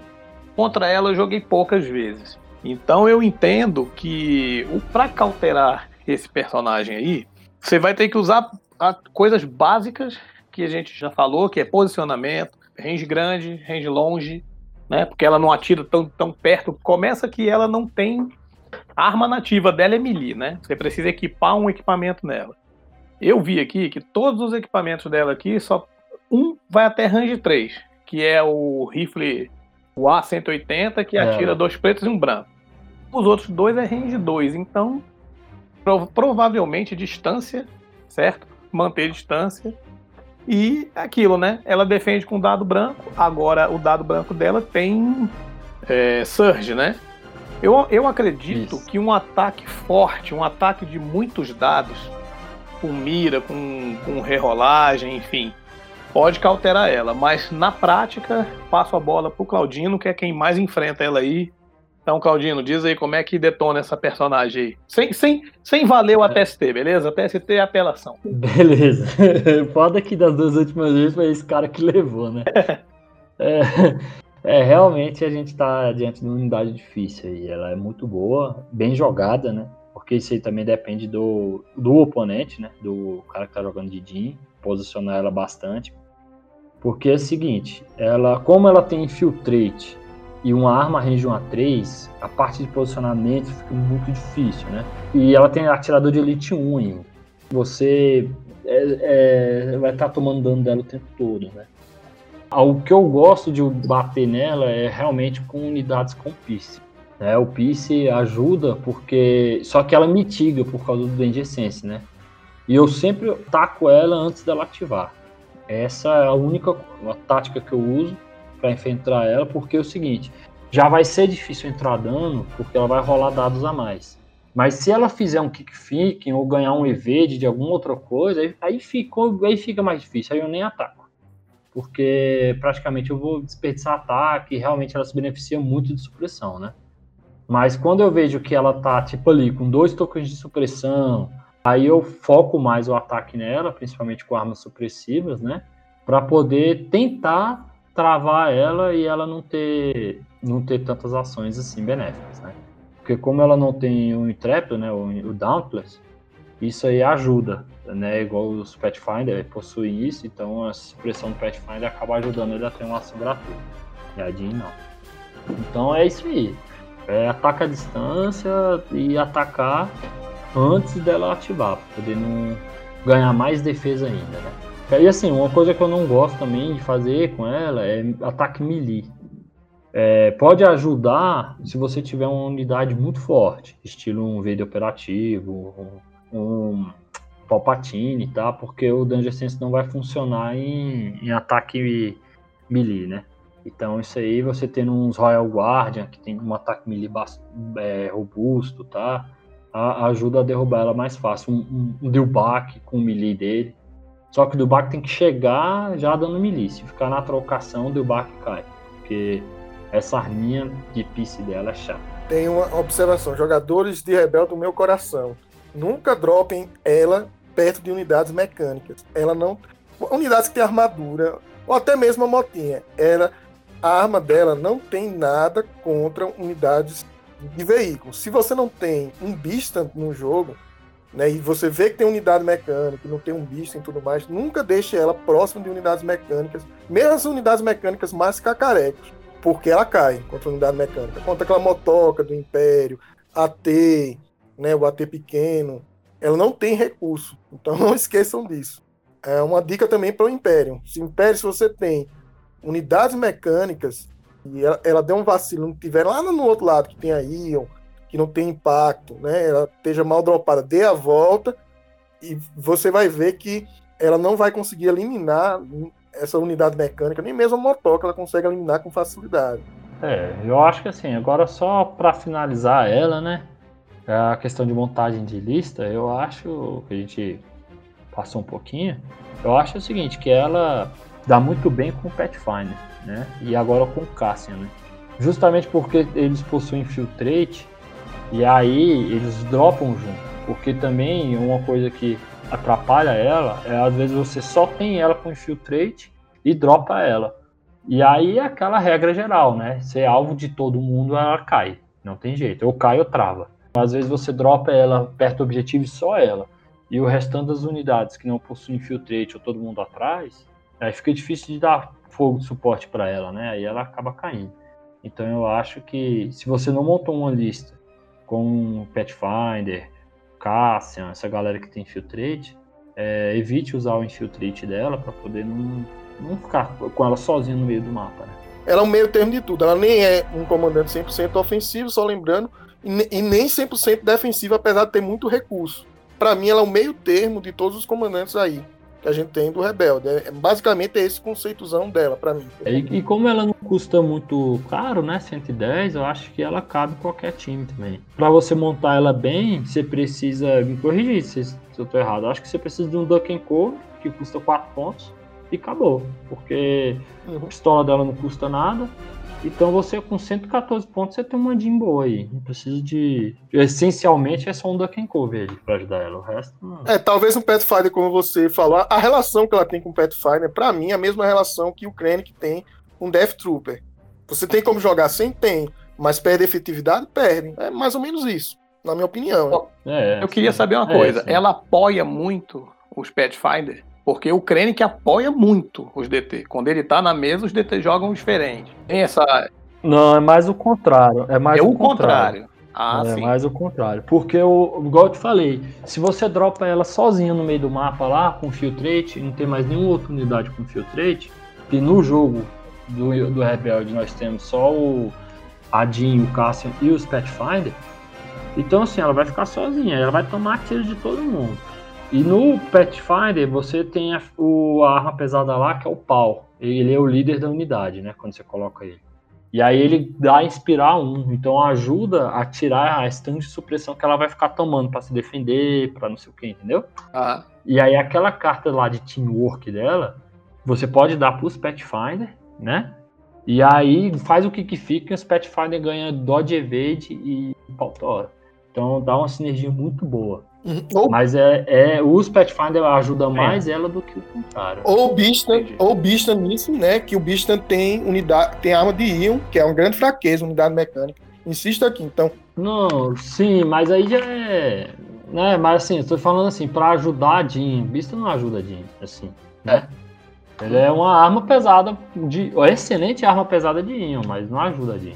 O pau ele ajuda mais porque ele tem um inspirar um. Como eles vão dropar perto, próximo ali, Uhum. e ela vai sofrer muita porrada, vai to- tomar muita coisa de supressão, o pau vai lá e com inspirar um ajuda, dá uma mitigada. É, mas é o inverso do Krennic, realmente. É, na verdade, É, então. os Pathfinders que vai ajudar ela a jogar. E não ela que vai ajudar as unidades. É. Tem uma relação inversa. Vocês têm razão, concordo. Continuando aí na nossa saga Rogue One, temos o novo comandante rebelde, Cassian Andor, o último da nossa lista. E para mim, um realmente um, é, um comandante um pouco mais difícil de jogar, mas vamos destacar isso aí agora, né? Pois é, eu só tô na vontade de jogar com ele, né? Pensei em várias estratégias, não consegui jogar com ele, mas vamos ver porque ele combina tão bem com a, com a, com a Jean, né? A primeira habilidade dele, ele deixa de ser comandante, ele abandona o comando e ele vira um operativo e ele tem a mesma habilidade da Jean, Infiltrate, mas ele abandona o comando, né? Ele tem o Dungeon Sense 3, né, inferior à da Jean, que é 4. Ele tem Loadout, que a gente já falou no episódio passado, né, que era a habilidade da Aina, que você pode fazer um segundo slot, né, e optar. Ele tem o, o Mac, Macman, né, que ele melhora uma rolagem de dado, se ele deu blank, ele dá hit, se ele deu hit, ele, ele dá crítico, né, ele pode mudar. E ele tem Tactical 1, né, que toda vez que ele se move, ele ganha uma mira. Tem de slot dois slots de comando, né, ele custa 90 pontos. Eu tinha esquecido de falar isso. Dois slots de training, um slot de gear e um slot de armamento. E nesses slots de armamento ele tem um sniper com, com range infinito, né? Com um dado vermelho um dado preto. Ignora é, os covers do, do inimigo, lembrando isso, né? Cover não, ignora a ficha de esquiva lá, que eu esqueci o nome. É, só que ele não pode se mover, né? Com esse sniper. Mover e atacar, que diga. Ele tem PC1 e ele pode reconfigurar ela para uma pistola, né? Que tem dois dados vermelhos e preto e tem uma, um, uma keyword nova chamada long shot, que você gasta uma ficha de mira e o range dessa arma vai de 1 a 2 para 1 para 3. E ela também tem pierce. Basicamente é isso. É, e só explicando essa long shot aí, é long shot 1, ou seja, você só pode aumentar esse range uma vez. Se você tiver dois tokens de, de mira, você não pode transformar esse range para 4, por exemplo. Então você obrigatoriamente só pode gastar uma para poder aumentar o range para no máximo uma 3. E é isso aí, galera. Eu, eu vou, deixa eu falar aqui só o que eu achei desse Hum. comandante, antes do Arthur falar mais, porque ele foi o cara que mais jogou de caça, né?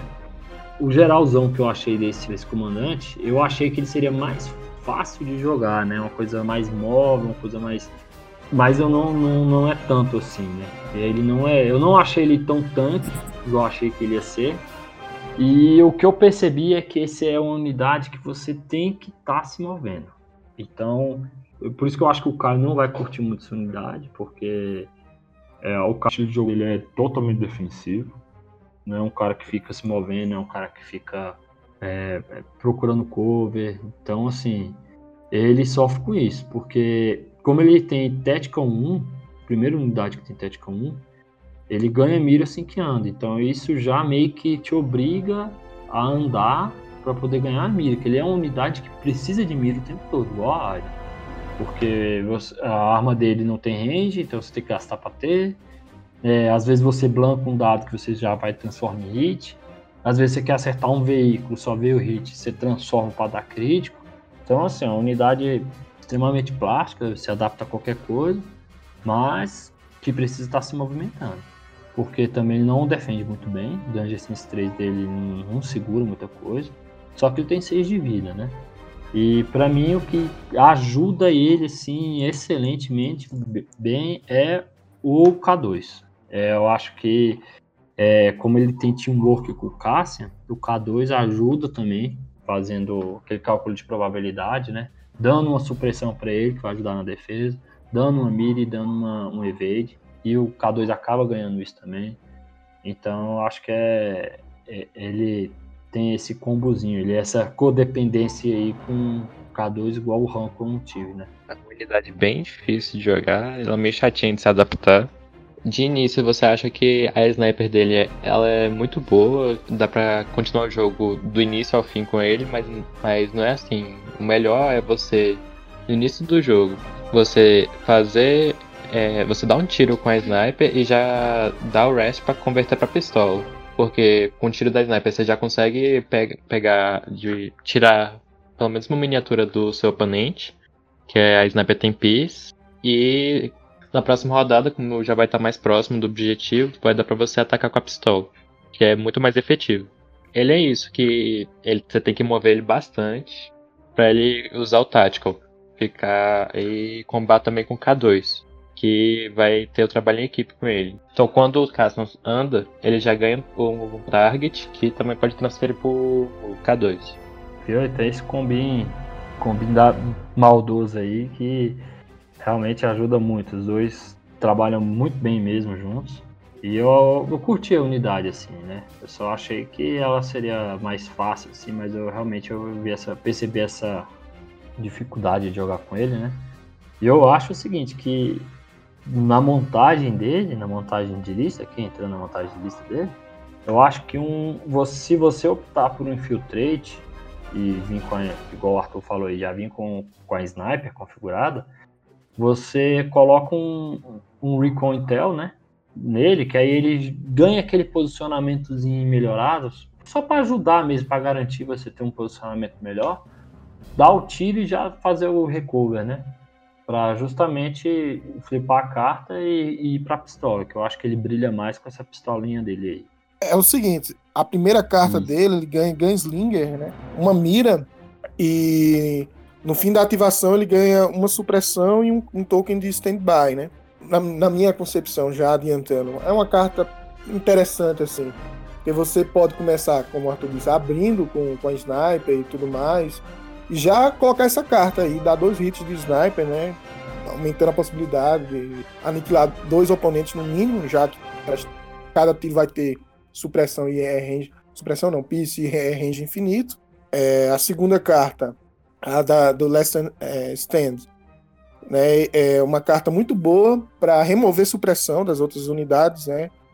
Ele escolhe uma unidade, um comandante ou uma unidade operativa e ela ganha indominável. Então ela faz o rally com dado vermelho.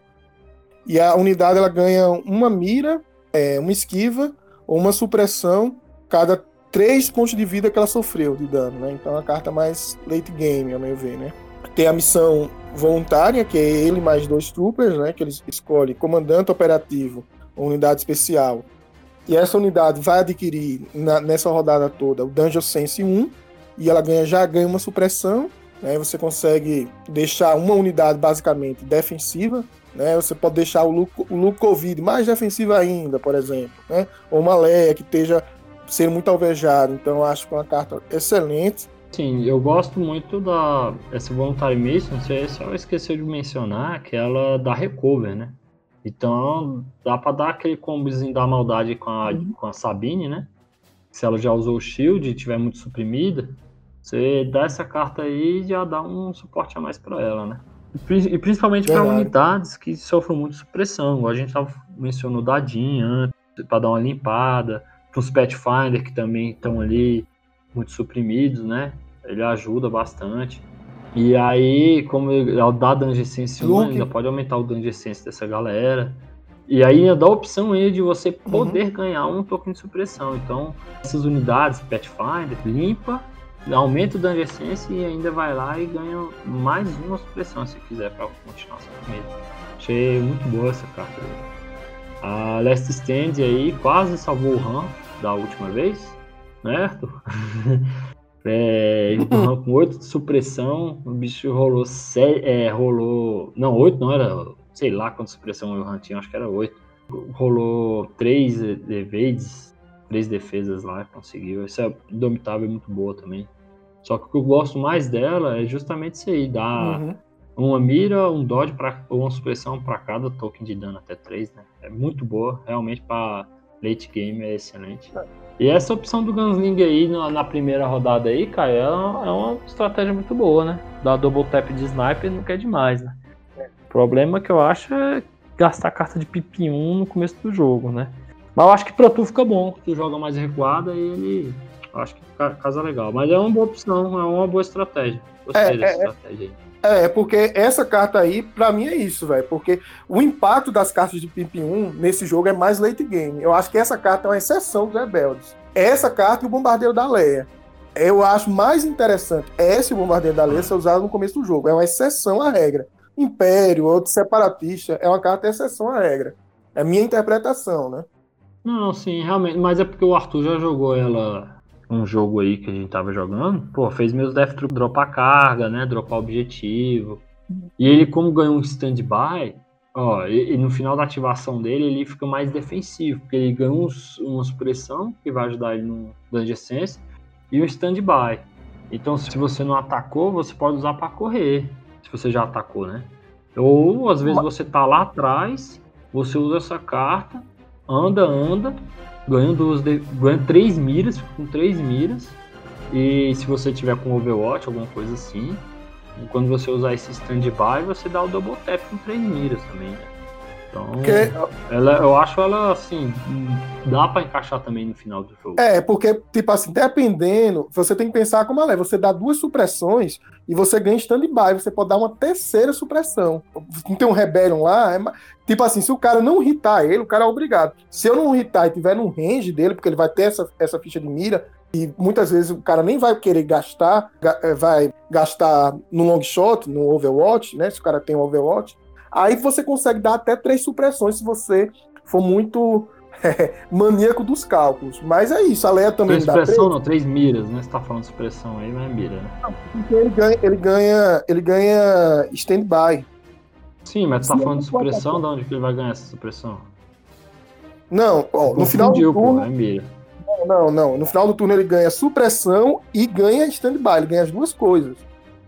Ele também ganha stand-by. Se você tem um Overwatch, a chance de você usar, se posicionar bem, você pode dar três supressões, três ataques, se não for atacar. Você também obriga o oponente a atacar ele, para não, não levar Overwatch. Então depende, né? Mas é uma carta que pode ser usada no começo, sim. Depende da sua. depende do seu gear também, do- da montagem, mas eu acho que é possível. É uma carta que tem que ser estudada aí, né? Eu acho que encaixa no começo ou no fim do jogo também. Sim, é uma carta boa, eu gostei muito dela. O Cassian, é, quer dizer, das cartas do Cassian, é que elas, o Cassian não foi feito pra poder comandar trooper. Porque se você olhar todas as cartas dele, vai combar com um comandante ou uma tropa especial. E tem a Uhum. Volunteer, e tem a Volunteer Mission, que também pode ser com operativa ou força especial.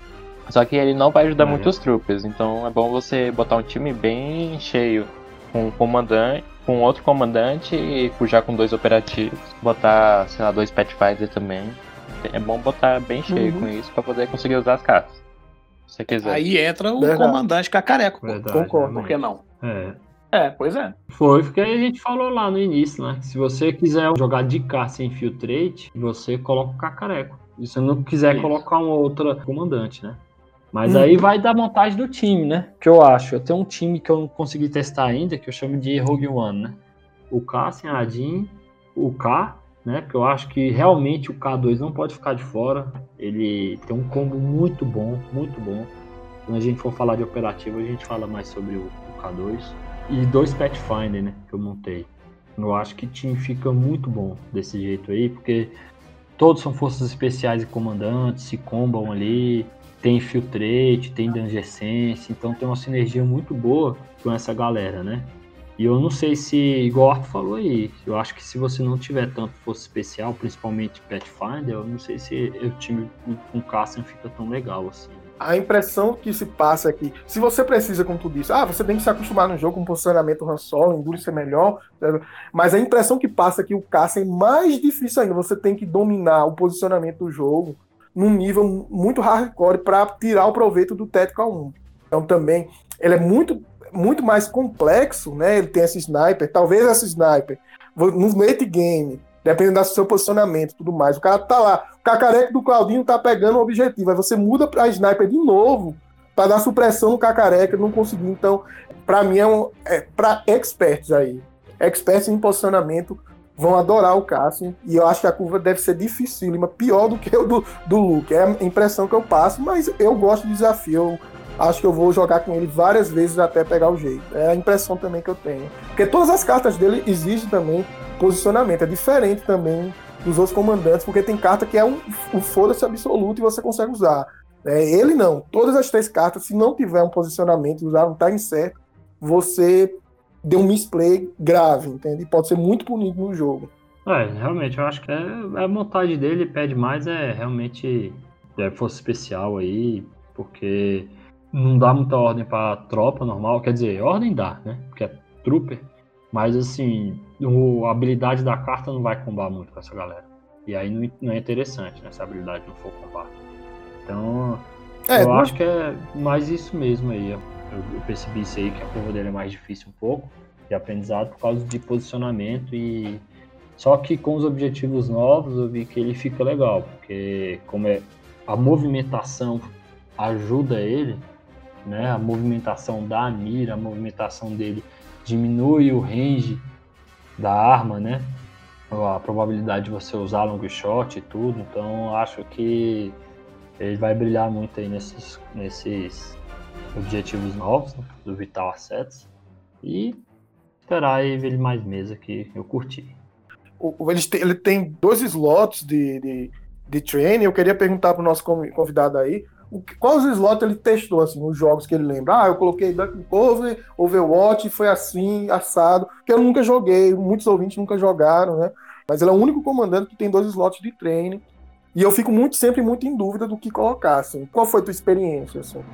Ele, eu vi que o Ducking Cover é obrigatório nele, ele precisa, porque a defesa dele não é tão boa. Uhum. E ele precisa de supressão para poder ganhar o Danger Sense. E o outro slot, eu não usei tanto, porque ele não precisa. Eu achei que ele não precisa de tanta coisa assim. Botando o Ducking Cover já ele uhum. fica bem. Mas não testasse o segundo slot com nada, com Overwatch, com. Testou com, com Hunter. Sei lá, com Hunter, com Endurance. Mas não deu muito certo. com Endurance, né? Já que ele, ele só tem dor de coragem. Eu tava querendo ouvir esse tipo de coisa, assim. Hum. Porque é muito estranho você ter um, você ter um comandante sem slot de comando, né? É. E ter dois treinos. Acho que ele é igual a Aiden. Eu acho que ele fica muito bom com Overwatch. Porque o Overwatch dele ajuda a combar com aquela carta de PIP 1, né? E às vezes ajuda uhum. você a ficar mais, mais, é, mais defensivo. Ou não, né? Ou às vezes você anda e você vê que vai perder a ação ali, pra não, não perder a ação de atacar e tudo, não sei o que, como você vai estar avançando, você vai lá e equipa o Overwatch, né? Só que o Overwatch realmente depende muito de posicionamento, né? Então, mas Cassian é isso aí, é posicionamento puro. Uhum. Eu pensei também no Offensive Pulse, porque ele pode converter para range 3 e ainda sobrar uma mira para rerolar algum dos dados, né? Enfim. É, eu... o Arthur jogou de Offensive Push, só que eu acho muito redundante. Porque ele já tem Tactical 1. E aí, se você é exausta, ganha hum. Tactical 2, eu acho que só para um, um ataque muito longe, sabe? Uma coisa que você realmente precisa. Assim, cabe cabe. Não tem por que dizer que não cabe, né? Só que como o K2 vai estar tá do lado, vai estar tá combando com ele, vai estar tá dando supressão, vai vai estar tá dando mira, evade, tá, ele fica muito bom. Né? Eu acho que, que a, parte de posicionamento dele ajuda muito quando ele anda com o K2 né? Justamente para ficar tomando esse combo dele aí e ajudar. Então, ele andando e tomando o combo do K2, ele já vai estar tá com duas miras praticamente, né? Eu, eu confesso para os ouvintes que eu tenho curiosidade de usar ele com Duck Cove Endurance e ver o que dá. Ele tem aquele defeito Han Solo. Ah, Duck Cove Endurance, eu posso colocar os dois nele e ele é ofensivo e ver o que dá, né? É isso que eu queria ver se, se teve algum jogo que ele experimentou colocar ah. Endurance também, né? Porque tem uma, mobilidade é uma coisa fundamental nele, né? Ele não pode ficar parado, como vocês destacaram. Mas é isso. É só isso que eu queria. Dúvida, tirei a dúvida. Obrigado. Ele com. Ele, pelo menos nos jogos que a gente jogou, ele não sofreu com, com supressão, não. Ele e tomou ataque, não foi. Só que eu senti que ele caiu rápido. Se bem que teve o primeiro jogo que foi com a alterador de todos, né? Tomou na orelha, teve jeito. teve jeito não, deitou. Mas o seguinte, o restante não, o restante foi contra as unidades, né? E eu vi que ele não sofreu com supressão não, achei até mesmo com o Duck Cove, mesmo porque o Duck Cove você tem até ter a primeira, né? Depois você não usa. Sei lá, não, não senti muito essa, essa necessidade igual o Han Solo de ter um vigor, não, né, um Como é que cautera? Porque realmente não, não vi na mesa ainda. Aquela pergunta, Fabão, vale o cauterador de todos ou não? é, não. Esse aí não é, conta, né, cara? É. Esse aí é, é, é fácil demais. É, a primeira né? partida aí, eu acho que o cauterador de todos levou ele. Mas assim, o é, restante. Eu vou, é, eu vou chutar aqui, tá? Eu vou chutar que Mili uhum. cautela esse cara sim, aí. Sim, sim. Um Mili bom aí. É. Quando a gente falar de Mili, é a galera Mili nativa, né? Aquele cara que é feito pra bater nativo, Mili, né? É, bate Isso. bem. Assim, eu, eu não senti que ele tenha muita defesa. É por isso que eu acho que o posicionamento dele é o que mais peca. É uma unidade que necessita de estar se movimentando só que se ele não se posiciona bem, ele cai. Tomou ataque lá, acho que de duas unidades minhas, assim, não foi unidades muito fortes, caiu. Unidade de Pierce ajuda, ajuda bastante, mas Danger Sense ajuda a mitigar, mas dá para dar uma segurada, né? E eu acho que se você atirar nele, novamente, isso eu acho que é contra qualquer unidade que tenha Danger Sense, né? Você atirar antes dela ativar ajuda bastante, porque como ele tem coragem 2, você podendo atirar, podendo fazer com que ele trave e perca essas ativações, é, a ação fica, fica bom, né? Apesar de se ele vir com K2, ele vai ter ações gratuitas vindo do K2. Mas assim, não é tão difícil de derrubar igual a Jean, por incrível que pareça, né? Eu acho que por, pelo fato de não ter Nimble, pelo fato dele focar mais em ganhar mira ao invés de EV, de Guadin. É, é tranquilo de counterar ele, eu não achei ele uma unidade tão difícil de counterar. Essas unidades que batem forte, únicos principalmente, eles conseguem counterar ele fácil. Principalmente se tiver piece, alguma coisa assim. O Boscazão também cauterou ele. É, se você encher ele de supressão também, porque você atrapalha bastante o jogo dele, porque ele vai, vai ficar difícil dele se movimentar e conseguir atirar. Melhorar os dados de defesa. Melhorar os dados. Cassian, pra mim, é um, um comandante, sim, de, é, ofensivo, estilo Han Solo, né? Só que eu acho ele mais. um pouquinho mais difícil de se jogar.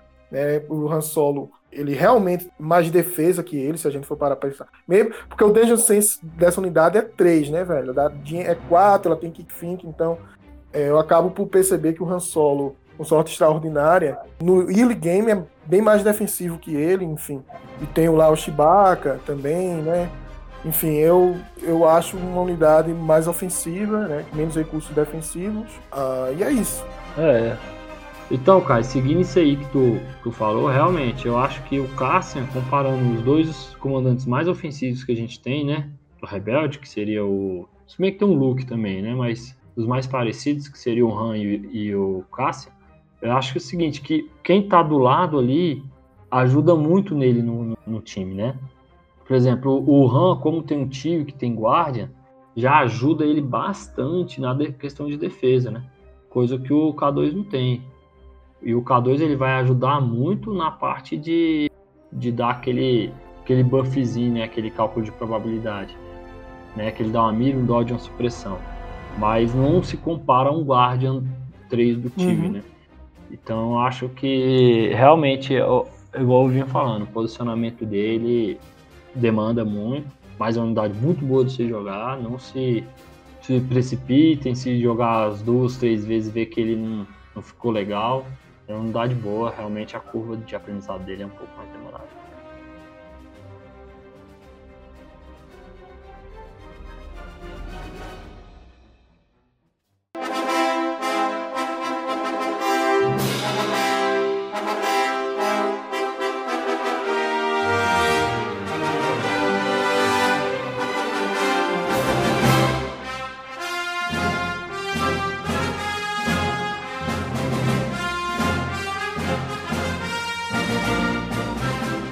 Então, eu estou assim, pensando, como a gente fez no episódio passado, nos jogadores mais iniciantes, ou até mesmo eu, fiquei em dúvida com esse podcast aqui, o que eu vou comprar pro meu estilo de jogo, assim, eu acho que o Fabão, ele tem uma, uma visão, assim, melhor que eu, assim, como no outro episódio, eu vou deixar o Fabão aí fazer essa, essa elucidação aí para mim. Vamos lá, Fabão. Olha lá. O que comprar, o que comprar pro meu estilo de jogo? Bom, é, do que eu vi a galera falando, do que eu percebi, é, tanto como no Império você tem comandantes defensivos, comandantes ofensivos, comandantes que precisam de apoio. Então, do que eu vi aqui é o seguinte: o Luke você vai adquirir comprando a caixa básica e ele se mostrou aqui ser um comandante independente. Você não precisa ter uma unidade específica para comprar esse cara. O segundo cara aqui, que é a, a Leia, né? Você necessário, você não tem que ter uma tropa específica para ela, mas ela comba muito com o Chewie. E o Han Solo também comba com o Chewie. Então, na compra, na, na escolha de você jogar com, os comandantes clássicos, é, podendo, você compre o Chewie, porque ele vai fazer uma diferença, ele vai apoiar pelo menos dois dos seus comandantes aí, de seis comandantes que nós temos no jogo, certo? O Rebel Officer foi um comandante que a gente analisou aqui que não faz tanta diferença para os rebeldes, né? Hoje não faz tanta diferença. Ele vai começar a fazer diferença quando você for usar o Cassian como operativo. Então, ele é uma possibilidade caso você decida usar o Cassian dessa forma. Aí você vai precisar desse camarada aqui. Como foi falado, a Jean Erson ela joga bem com os Pathfinder. É, então, é, eu estou falando basicamente do que você comprar junto. Né? Para a questão do, do, da forma de jogo, aí eu já passo a bola para o Arthur e para o Claudino, porque a meu ver é isso aqui. Luke não precisa de ninguém, Leia Han, Chewie, Rebel Off para apoiar o Cassian. O Cassian por si só, eu não vi ele precisar de alguém para apoiar ele.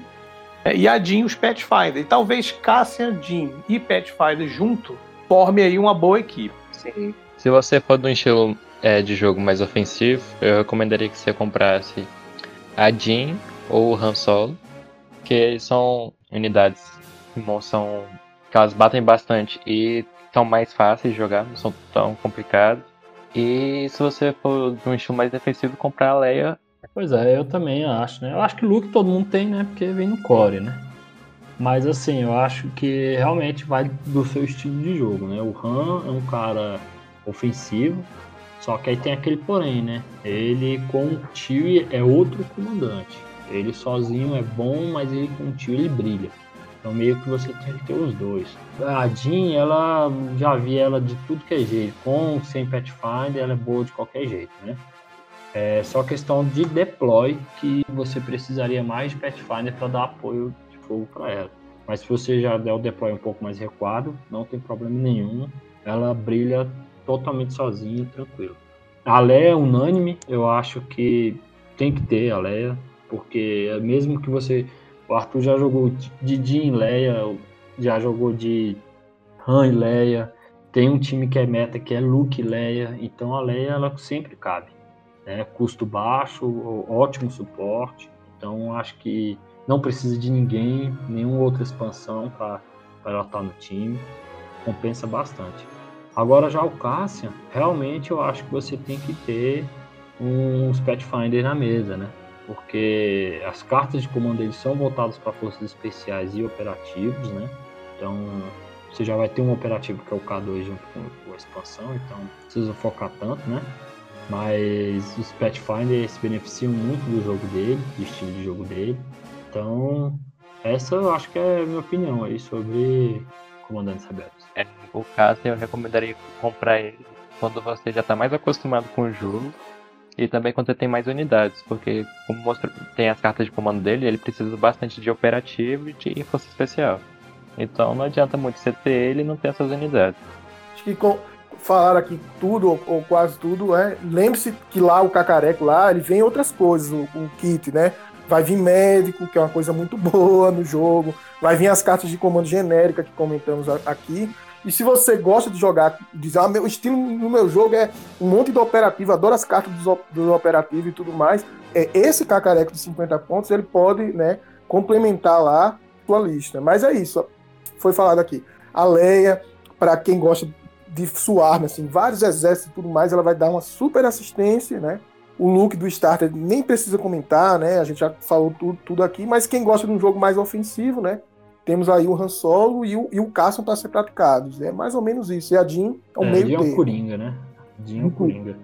Eu acho isso. que se. Eu acho que do topo aí é Jean e Leia. Tem que ter. São, são unidades que não, não, nunca, vão, nunca vão faltar aí no Comando Rebelde. Muito boas. Então, galera. Chegamos ao final aí de mais um podcast. É, muito obrigado pra, por vocês ouvintes que nos acompanharam até agora. E esperamos que tenha sido proveitoso o programa para você, que ouviu, que ficou até aqui conosco. E vamos para o próximo, né? Agradeço muito aí, como sempre faço, peço desculpas aí se algo ofendeu alguém, acredito que não. E é isso aí. Aproveitem, curtam aí. Muito obrigado. Valeu, galera, por ouvir aí. Valeu pelo convite. Vim aqui. De vez em quando tem que ensinar pro Império que, como é que toma ataque. O jogo sabe bem e é isso. Valeu. Pessoal, é, eu tenho muito que agradecer o feedback de vocês aí. Né? Qualquer erro aí, corrijam a gente, que a gente é humano e erra também. É, Paulo Nunes, obrigado pelas sugestões. Né? o apoio de vocês são fundamentais. Eu, eu queria até perguntar aí, nessa despedida, quem, por favor, conseguir cauterar a TST aqui, que esse, esses imperiais são nojentos. Eu também. Manda o feedback pra gente aí que eu vou ter o maior prazer de ler. Um abraço. É isso aí, galera. Muito obrigado aí por ver a gente. Vocês que curtem Rebeldes, espero ter ajudado. E estamos upando nosso podcast em mais de sete plataformas. Então, por favor, se vocês querem em outra plataforma, entre em contato conosco. Faremos de tudo para poder colocar e levar esse podcast para todos. Como sempre, esse podcast é da nossa comunidade, é para a gente. Então, espero que tenham gostado e vamos bater em mais rebelde.